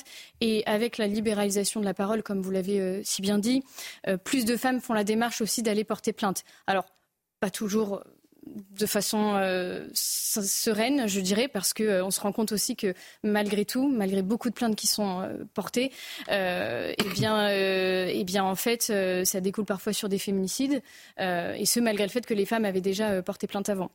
et puis la deuxième chose, en effet, dont on peut qu'on peut qu'on peut voir, c'est que il y a notamment quatre régions qui sont très ciblées. Il y a la Seine-Saint-Denis. Alors justement, j'allais venir à ça. Je vous montre cette mm. carte parce qu'on a préparé une infographie. Je vous rends la parole la Seine-Saint-Denis, la Guyane, le Pas-de-Calais, le Nord et la Réunion sont les départements qui affichent les plus forts taux de victimes. Et dans le sens inverse, c'est le Puy-de-Dôme, Paris euh, intramuros, la Loire-Atlantique et le Finistère où les taux de femmes victimes de violences conjugales sont les plus faibles. Il y a un rapport à faire entre la, sociologie des différents territoires et ces fameuses violences? Ah bah, en tout cas, ce, que, ce qui est sûr, c'est que dans les dom-toms, la libéralisation de la parole des femmes n'a pas du tout eu lieu de la même façon. En tout cas, ils sont très en retard hein, sur, sur ces questions-là. Euh, et, euh, et, là, c'est la Seine-Saint-Denis qui est le plus touchée. Et, la Seine-Saint-Denis est le plus touchée. Alors là encore, on peut, euh, euh se, questionner aussi sur euh, est-ce qu'on a en Seine-Saint-Denis le même rapport aux femmes que dans le reste de la France? On peut aisément se, questionner là-dessus. et puis bon, il y a aussi autre chose quand on voit que le gouvernement qui se dit féministe, qui pense que, voilà, que les, que les femmes est leur première préoccupation et que pour lutter contre le harcèlement de rue, il propose de distribuer des tracts, on peut quand même se questionner sur le fait est-ce qu'ils prennent vraiment ça très au sérieux ou pas. Oui, Maureen Non, mais pour cette histoire de tracts, moi j'ai parlé avec des policiers, c'est vrai qu'ils qui étaient assez choqués parce qu'on leur demande de distribuer 500 tracts par exemple en une semaine. Et ils ont l'impression d'être des commerciaux ou des vendeurs de pizza, si vous voulez. Euh, tenez, euh, allez acheter. Ils, ne font pas, si vous voulez, du terrain vraiment de la résolution de problèmes. Ils ont l'impression vraiment d'être des commerciaux. C'est un peu. Euh, oui, et puis quand, quand, en fait vous êtes face à des hommes bourrés de testo qui n'ont qu'une envie, c'est de toute de femme. Enfin, je suis désolée, un tract ne servira strictement à rien. Donc, qui n'ont qu'une envie, pardon euh, qui n'ont qu'une envie, c'est de vous sauter dessus, parce que le harcèlement euh, sexuel se ressent un peu de cette façon-là. Hein. On a l'impression d'être des animaux, d'être des bouts de viande euh, dans, dans l'espace public. Je ne pense pas qu'un tract ne servira à grand-chose là-dessus. Et si la politique du gouvernement pour lutter contre les violences faites aux femmes est vraiment dans cette logique-là, oui, en effet, on, on, va avoir encore des chiffres en hausse. Ça m'invite aussi. Sur, sur, les violences faites aux femmes, je pense qu'on peut avoir deux grilles de lecture. Les, les deux sont forcément incompatibles. La première, c'est comme le font certaines féministes intersectionnelles, donc pas vous, Alice, mm. évidemment. Mais c'est de. Non, elle est à l'opposé, euh, Alice Cordier. C'est de croire que la violence physique faite aux femmes, c'est euh, la composante la plus tragique de la misogynie dans notre société. Euh, donc, pour combattre la conséquence qu'on adhère à cette vision, c'est que pour combattre les féminicides, il faut déconstruire les stéréotypes de genre, déconstruire la misogynie, combattre le patriarcat. Et la deuxième vision à laquelle moi j'ai tendance plus à adhérer, c'est que la violence faite aux femmes est la composante la plus tragique de la violence de manière générale dans la société. Donc si on adhère à cette vision, pour combattre la violence faite aux femmes, faut combattre euh, la violence plus largement dans la société. Et c'est cette hypothèse que les données semblent confirmer. Si on regarde, par exemple, tous les ans, le Figaro dresse une liste euh, des violences par, euh, par ville en France. Les communes où il y a le plus de vols de voitures, par exemple, et, et, de, et de, de, coups et blessures infligés sur personnes sont aussi celles où il y a le plus de violences sexistes et sexuelles. Donc il semble y avoir une forte corrélation. Aux États-Unis, les femmes étaient plus en sécurité dans les années 70 à une époque plus patriarcale, on pourrait dire, que dans les années 90, à une époque moins patriarcale et plus libérée, plus féministe. Tout à Donc c'est cette deuxième hypothèse que les données semblent confirmer, et je pense qu'il faudrait combattre les violences plus largement. Oui, je, pense qu'il faut quand même faire attention quand on compare des, époques où on parle de libéralisation de, la parole. Je pense qu'il y a aussi euh, la violence souvent se faisait un peu en cachette, on n'en parle pas, on va pas dénoncer, on garde ça vraiment. oui, la libération de la parole fait beaucoup. Donc euh, on, s'entend là-dessus. Moi, je pense quand même qu'il faut, euh, oui, il y a encore aujourd'hui chez certains hommes malheureusement des idées patriarcales, rétrogrades de la femme qui finalement un doit leur, euh, leur appartenir, littéralement. Donc, le contrôle euh, qui doit être exercé parce que, en tant qu'homme, ils seraient supérieurs. En tant qu'homme, ils, euh, ils, peuvent avoir le pouvoir sur les femmes. Je pense qu'il faut lutter contre ça. Il y a une question d'éducation, il y a une question de sanction. éventuellement, bon, on est rendu en 2023. Je pense qu'il y a aussi, d'un point de vue juridique, il faut aller plus loin. La question des tribunaux spécialisés. Il faut casser ces, ces modèles-là. Et je pense, encore une fois, malheureusement, ce, ce, type de comportement, parce que que ça reste quand même majoritairement, ce sont des violences des hommes envers les femmes. Donc, il y a encore ah des comportements. Près de 90% C'est ça, qui sont, euh, c'est plus approuvé, qui sont à dénoncer. Très vite, parce qu'on va marquer la pause du journal. je, voulais juste euh, L'action du gouvernement depuis plusieurs années, c'est quand même pas que le tract dont on a parlé tout à l'heure, qui en effet assez Non, mais bon, quand vous voyez la hausse. Justement, pour rejoindre. Oui, mais justement. L'action est assez rejoindre Non, ah, c'est beaucoup fumé aux yeux, hein, pour le coup. Hein. Si je peux ajouter une phrase, euh, pour prolonger ce que disait euh, Karima, euh, il y a eu beaucoup de, de réformes de fait dans l'accueil des femmes, notamment dans les commissariats, qui jouent un rôle mm-hmm. extrêmement important. Et ça, on ne peut pas le retirer quand même, parce que ça joue un rôle dans le fait qu'il y a beaucoup plus de dépôts de plaintes. On va marquer la pause du journal avec Maurice Vidal. Je vais me tourner vers vous, Samuel Fitoussi, avant euh, d'évoquer pardon, un, sujet majeur également, qui est la radicalisation des mineurs, qui inquiète beaucoup euh, les, les, autorités. Vous êtes euh, fendu d'une chronique il y a quelques temps qui vient nous expliquer, j'aimerais bien savoir si c'est euh, vraiment sincère ce que vous écrivez, qui vient nous, nous prouver par plein de démonstrations, et, et, je vais citer quelques exemples dans un instant, que non, le patriarcat n'existe pas. Nous sommes dans une société à 100% matriarcale, et vous développez ça dans une chronique publiée récemment dans le Figaro. On va en discuter trois minutes ensemble. Maureen Vidal, d'abord 23h30, le JT.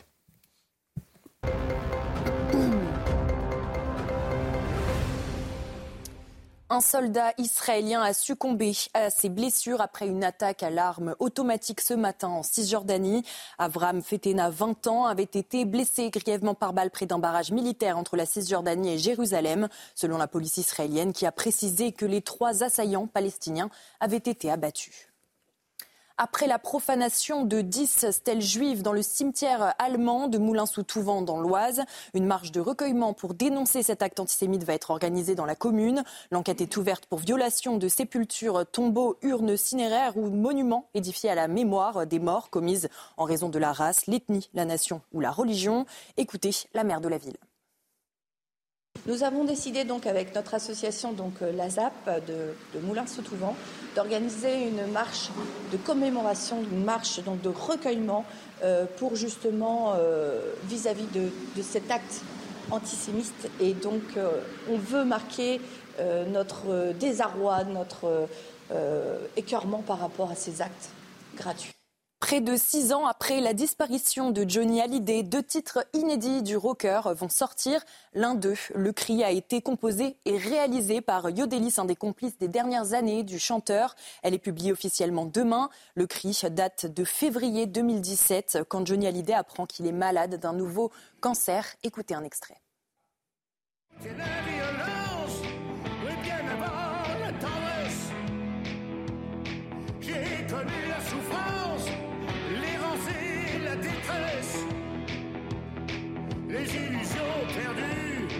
S'en frapper la tête. Ce que je suis, je l'ai arraché à la vie. Un cri, vous dites Oui, le cri. Ça vous plaît Oui. Oui Oui. Ah bah vous avez l'air. Ah non, quel enthousiasme Ça fait peur Oui, ça me plaît, oui, énormément, oui. Philippe, vous qui êtes un aficionado du Johnny Là, pour l'instant, je suis pas encore emballé. Je trouve que c'est pas une nouveauté. Euh... c'est toujours bien d'entendre un nouveau Johnny. Je me méfie. Oui, mais, mais je me méfie un peu euh, de c'est inédit. C'est comme pour les écrivains. Euh, on sort des tiroirs parfois. C'est les Beatles qui nous ont sorti un inédit il y a une semaine là aussi. Bon bah écoutez. Merci Maureen. Ça vous plaît vous le cri? Oui, c'est sympathique. Ah oui, d'accord. Bah, c'est sympa. Je vois aussi l'enthousiasme. Vous irez l'écouter avec euh, Guilain Bénessa, vous allez vous éclater. bon, allez. Hein, justement. Merci beaucoup, Maureen, pour, euh, pour toute l'info. Vous disiez, Karima, pardon? Non, j'ai dit, c'est pour ça, des fois, que ça reste inédit. Oui, c'est vrai, c'est vrai. Non, non, mais attendez, moi, on a entendu 20 secondes, euh, soyons pas rabat-joie. c'est du bon Johnny, j'en suis sûr. je voulais évoquer quelques instants cette chronique que vous avez écrite, monsieur Fitoussi Samuel, et qui, qui prend totalement à revers, je trouve, l'argument actuelle féministe, euh, néo-féministe plutôt, qui tend à, démontrer que notre société est patriarcale. Vous avez écrit cette chronique dans le Figaro euh, il, y a quelques, jours. Je vais citer euh, deux, trois passages. En raisonnant avec autant de mauvaise foi que certaines néo-féministes, pourrions-nous aboutir à la conclusion que nous habitons un matriarcat où règne le privilège féminin? Essayons, dites-vous. En France, les hommes meurent en moyenne six ans plus tôt que les femmes. Si la vie des femmes équivalait à une année, les hommes seraient sous terre en décomposition dès le 3 décembre. Reformulons chaque année, à partir 3 décembre, les hommes vivent à crédit. De leur vivant, les hommes sont-ils mieux lotis? Non. Dans l'indifférence la plus totale, ils représentent 95% des sans-abri. Des hommes errent sous les ponts, attrapent des maladies, meurent de froid, mais circuler, il n'y a rien à voir, puisque des femmes, se réservant des mécanismes de solidarité, elles dorment au chaud. Pas étonnant donc que poussés à bout par une société qui les déconsidère, les hommes se suicident quatre fois plus souvent que les femmes, etc., etc. Vous étayez à chaque fois avec plein de chiffres, plein de statistiques pour dire finalement la condition des hommes dans nos sociétés est bien pire, bien moins facile à vivre que celle des femmes. Rassurez-moi, Samuel Fitoussi, vous avez écrit ce billet avec un petit peu de mauvaise foi. Évidemment. Ah. C'est pas, ce n'est évidemment pas à prendre au premier degré. Je pense justement qu'il faut se livrer à une concurrence victimaire, justement entre les hommes et les femmes. Je pense qu'il existe une somme d'asymétrie dans notre société. Sur certains aspects, il vaut mieux être une femme qu'un homme. J'en ai cité quelques-uns là, mais on pourra en citer beaucoup d'autres. C'est les hommes qui exercent. Ah, j'ai pas fini, j'ai encore deux citations, vous allez voir. Bon, bah, je, vous les laisserai alors. et sur d'autres aspects, et sur d'autres aspects, il vaut euh, mieux être un homme, et sur d'autres une femme. Et donc, je, dis que les féministes, les néo-féministes, pardon, se concentrent parfois un peu sélectivement sur certains chiffres, mettent en, mettent en avant dans le débat public uniquement certains chiffres, ceux qui confirment l'idée d'un privilège masculin, mais occultent euh, tous les autres. Et quand on arrive, quand on regarde les chiffres de manière un peu moins euh, sélective, on arrive à la conclusion qu'il existe des asymétries, mais pas forcément une domination ou un privilège euh, d'un sexe. Et par ailleurs, je crois que ces asymétries ne pourront jamais être résolues parce qu'elles ne sont pas dues à des constructions sociales, mais tout simplement à la nature humaine. Les hommes et les femmes sont différents et donc on ne peut pas s'attendre, à moins d'avoir recours à une forme d'ingénierie sociale presque totalitaire, à ce qu'il soit représenté à part égale dans tous les domaines de la société. Ce papier, il, euh, il part de l'information que euh, au 6 novembre, euh, c'était quoi la date où les, les, femmes, vous réfutez l'écart salarial entre les hommes et les femmes à partir d'une certaine heure, d'un certain jour, les femmes ne sont plus payées voilà. proportionnellement à ce, que, à ce que gagnent les hommes. Et vous dites d'ailleurs, pendant que des hommes suent dans les égouts, les femmes trustent peinardent les métiers les moins aliénants, elles s'approprient, les chiffres sont tous vrais oui. Elles s'approprient 82% des postes d'enseignement à l'école primaire, 67% dans le secondaire. Elles occupent 97% des métiers de secrétariat, monopolisent 66% des affectations de juges, sont 90, 87% infirmières, 67% dermatologues, 64% des pédiatres. On comprendra dans ces conditions que les hommes aient quatre fois plus recours que les femmes à l'arme de la dernière chance, à la munition du désespoir, la criminalité. Et je vais conclure avec le dernier extrait avant de, de faire réagir pourquoi pas Alice Cordier aussi. Le le clou du spectacle, c'est qu'au sein. Et, euh, non, mais euh, Alice Cordier qui représente un collectif féministe. Le clou du spectacle, c'est qu'au sein d'un foyer, la femme utilise parfois l'excuse de la maternité pour réduire encore davantage son rythme de travail, condamnant son mari à subvenir à une part toujours plus grande de besoins de la famille. Hommes, libérons-nous de l'hétérosexualité.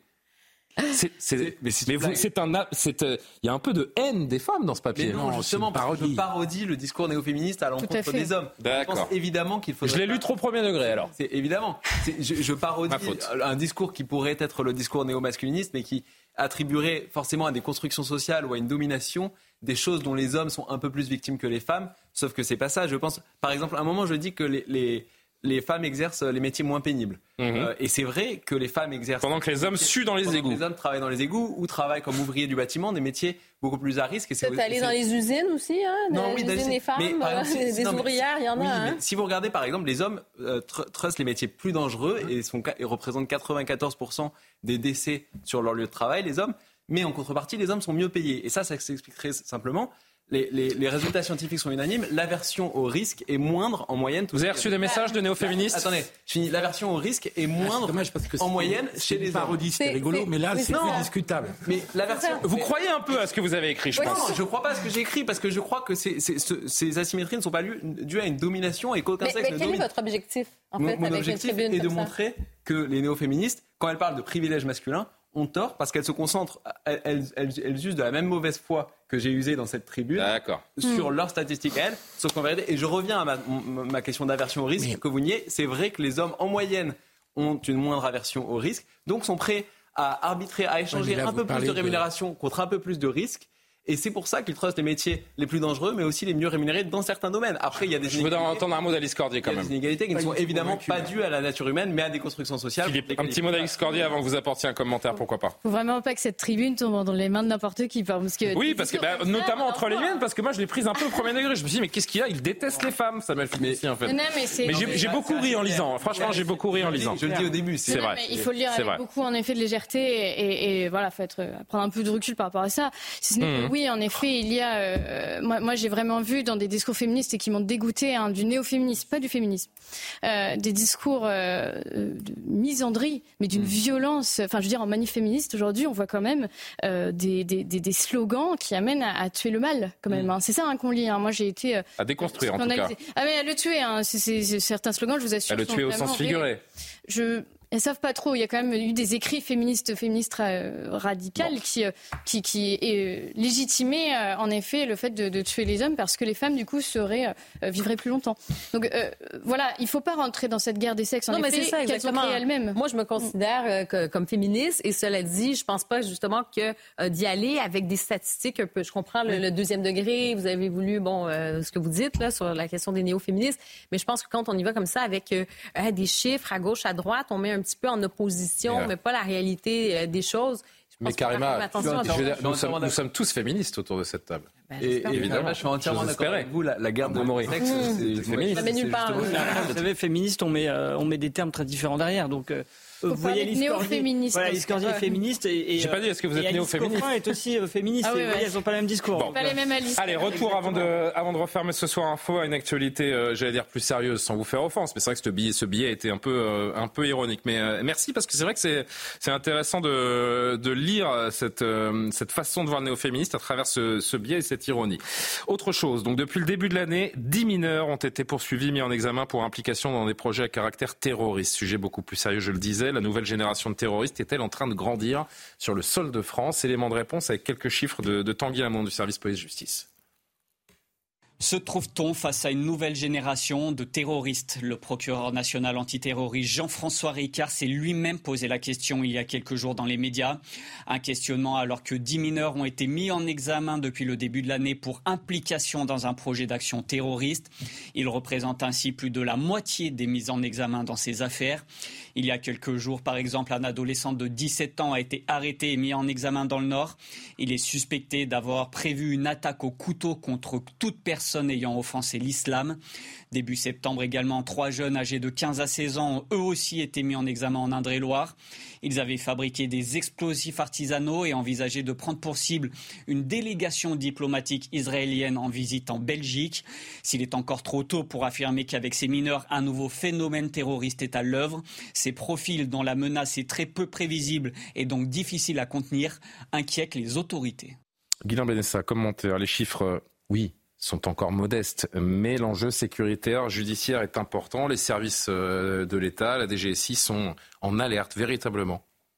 1000 bah, mineurs sont radicalisés, pardon. Euh, les fichiers S, euh, le ministère de l'Intérieur l'a communiqué il y a quelques jours. Le fait est qu'on avait à l'époque, on avait les, les, jeunes qui étaient partis faire le djihad, qui étaient moins jeunes, mais enfin qui, ont grandi entre temps déjà, donc ça faisait une base, on va dire, d'analyse. Là maintenant, on a des, on a des, vrais mineurs entre guillemets, des gens entre 15, 16, 17 jusqu'à 18 ans, voire des ou des jeunes majeurs. Je pense que le, le, le problème, c'est que d'une part, on, arrive, c'est ce, ce que beaucoup de gens disent et beaucoup de spécialistes disent, c'est qu'on a un mal fou à prévenir ce qui va se passer. C'est illisible en grande partie. Il y a une, il y a des, il y a des comportements illisibles, il y a des, il y a des difficultés à les détecter. Donc déjà, on les a dans la nature, on ne sait pas trop exactement euh, comment, comment les choper d'une certaine manière. Deuxièmement, mais ça, j'entends puis, euh, je crois qu'on en a déjà parlé, j'entends depuis quelque temps des gens qui s'étonnent de quelque chose que les, tous les spécialistes connaissaient, c'est qu'en fait, leur façon de communiquer à ces jeunes qui se radicalisent, les, les relations à leurs mentors, etc., passent notamment par les, par les, évidemment les réseaux sociaux, mais surtout par les, les plateformes de jeux en ligne. Euh, ils se connectent et ils mmh. discutent entre eux de cette façon-là. Et ça, par exemple, on en reparle alors qu'on en parlait déjà de l'époque de Daesh de, cette, de, cette, phase, de cette façon euh, cryptée de discuter. Alors, entre-temps, ça s'est encore étoffé. Mais il y a, y, a, y a... Les réseaux sociaux, les réseaux sociaux jouent un rôle également très important. L'effet aspirant de la toile, les forums djihadistes. exactement, la, la, djihadosphère. Mais je sais qu'à l'époque, j'avais notamment entendu parler, vous savez, des gens qui se connectaient sur les plateformes Xbox, tout simplement. Sur quoi? Les plateformes Xbox. ah d'accord, la, console de jeu. La, console de jeu. Vous jouez en ligne. Et à l'époque, les, gens jouaient en ligne, mais il y a aussi une fonction de discuter, vous savez, avec le micro, etc. Oui, d'accord. Et donc, du coup, qu'est-ce que ça donnait? Ça donnait des, des mini-cercles de constitution autour formellement d'un jeu comme Half-Life, ou je ne sais pas quoi, à, quel est le, dernier jeu à la mode auquel il joue. Mais enfin, c'est comme ça que ça fonctionnait. Cette question un peu... Euh, qui, paraît presque caricaturale, mais euh, est-ce qu'elle vaut vraiment le coup d'être posée? Est-ce que la nouvelle génération terroriste est en train de grandir sur notre territoire? Est-ce qu'on va trop loin en affirmant une chose pareille? Terrorisme, vous savez, le problème, c'est que le, mot est, le mot veut dire beaucoup de choses. Le mot recouvre évidemment l'attaque en tant que telle. En l'occurrence, on déjoue les choses, on, prémunit les choses. On a des jeunes qui manifestement se lancent dans des projets qui auraient pu mal tourner. C'est ce qu'on obtient, euh, enfin, c'est ce qu'on observe depuis quelque temps. Moi, ce qui me gêne, c'est un peu, c'est le, c'est que on, je ne dis pas qu'il ne faut pas envisager le pire, je dis que le, terrorisme, ou plutôt la radicalisation, est un terme qui contient beaucoup de situations différentes. Des jeunes qui sont qui sont clairement en hostilité à la France, donc ils cherchent une sorte de, soutien euh, ou presque d'autres codes en fait dans lesquels ils se retrouvent. Il y a évidemment les jeunes les plus radicaux qui eux rentrent en guerre euh, littéralement. Alors on a, euh, vous savez, des jeunes qui maintenant on observe qui font des bombes artisanaux chez eux, qui ont des méthodes et qui fabriquent grâce à des tutoriels, je veux dire le pire pour pour s'attaquer à la France. Est-ce que pour autant de 10, on peut dire qu'ils seront 500 demain, je ne sais pas. Par contre, je pense que l'effet de contamination va se poursuivre tant qu'il n'y a pas quelque chose qui va les arrêter. Et je pense qu'aujourd'hui. Ça doit être quoi ce quelque chose? Ah mais. Qu'est-ce que ça peut être ce quelque chose? Vous voulez vraiment mon avis? Bah bien Ah sûr, oui. vous êtes là pour ça. je vais revenir à ce dont je parle à chaque fois et j'essaie d'en parler depuis longtemps, c'est que tant qu'on n'a pas un contre-récit à leur proposer, Hmm. au moins on est bloqué. Et ce contre-récit, parce que en fait, qu'est-ce qu'ils cherchent? C'est ça. un- vous vous rappelez à l'ép- à l'époque de, à l'époque de Daesh, En fait, c'est un peu de notre faute aussi. à l'époque de Daesh, on s'est rendu compte que des jeunes étaient fascinés rien que par le drapeau, qui était un drapeau de mort. Ouais, c'est vrai. Mais c'était un étendard. Et il y avait tout d'un coup quelque chose qui, les faisait apparaître pour eux comme des, des templiers terribles et nihilistes. Mais il y avait quelque chose comme ça qui parlait. Avec un En fait, tous ces jeunes, ils, ils échappent au récit national français qui, qui n'existe plus, qui Mm. ne fait plus rêver personne. C'est ça la, la vérité. Et il nous reste une petite minute. Si on peut partager Oui. cette minute entre Alice Cordier et Philippe Guibert, ce serait parfait. Rapidement, bah, la Désolé, première chose, c'est que euh, malheureusement, c'est c'est pas une découverte. En fait, en 2020, 57% des jeunes musulmans considèrent la charia supérieure aux lois de la République. Première chose. Mais même en 2004, on avait déjà repéré des comportements inquiétants. Euh, Fillon, euh, François Fillon, pardon, était ministre de l'Éducation. Il a fermé les yeux. Euh, voilà, je ne critique pas que la gauche, euh, puisque Jean-Pierre Robin, qui était inspecteur général vous de l'éducation, je vous en prie. Je- Il a je- fallu attendre à 25 secondes de la fin Eh de ben oui, l'émission. pour, mais je le fais quand même. en même temps, vous.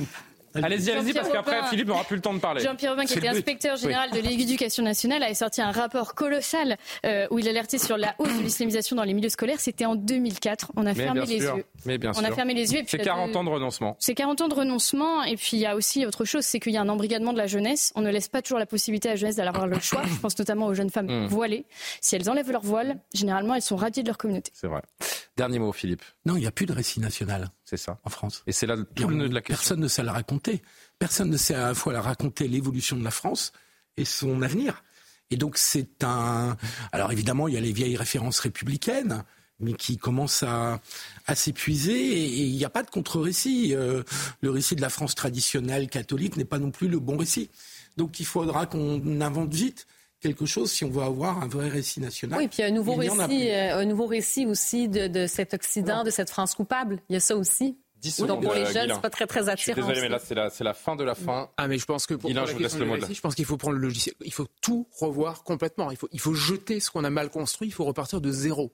C'est un travail sur un, à très très court terme tout de suite qui en réalité ne produira des effets qu'à qu'à moyen. C'est dommage parce C'est la fin de cette d'émission, émission. mais On- c'est un sujet mais il faudra, oui. un sujet extrêmement important et il faudra évidemment y Ah, revenir euh, avait un récit. ces prochains jours et, et j'espère pas ces prochaines années.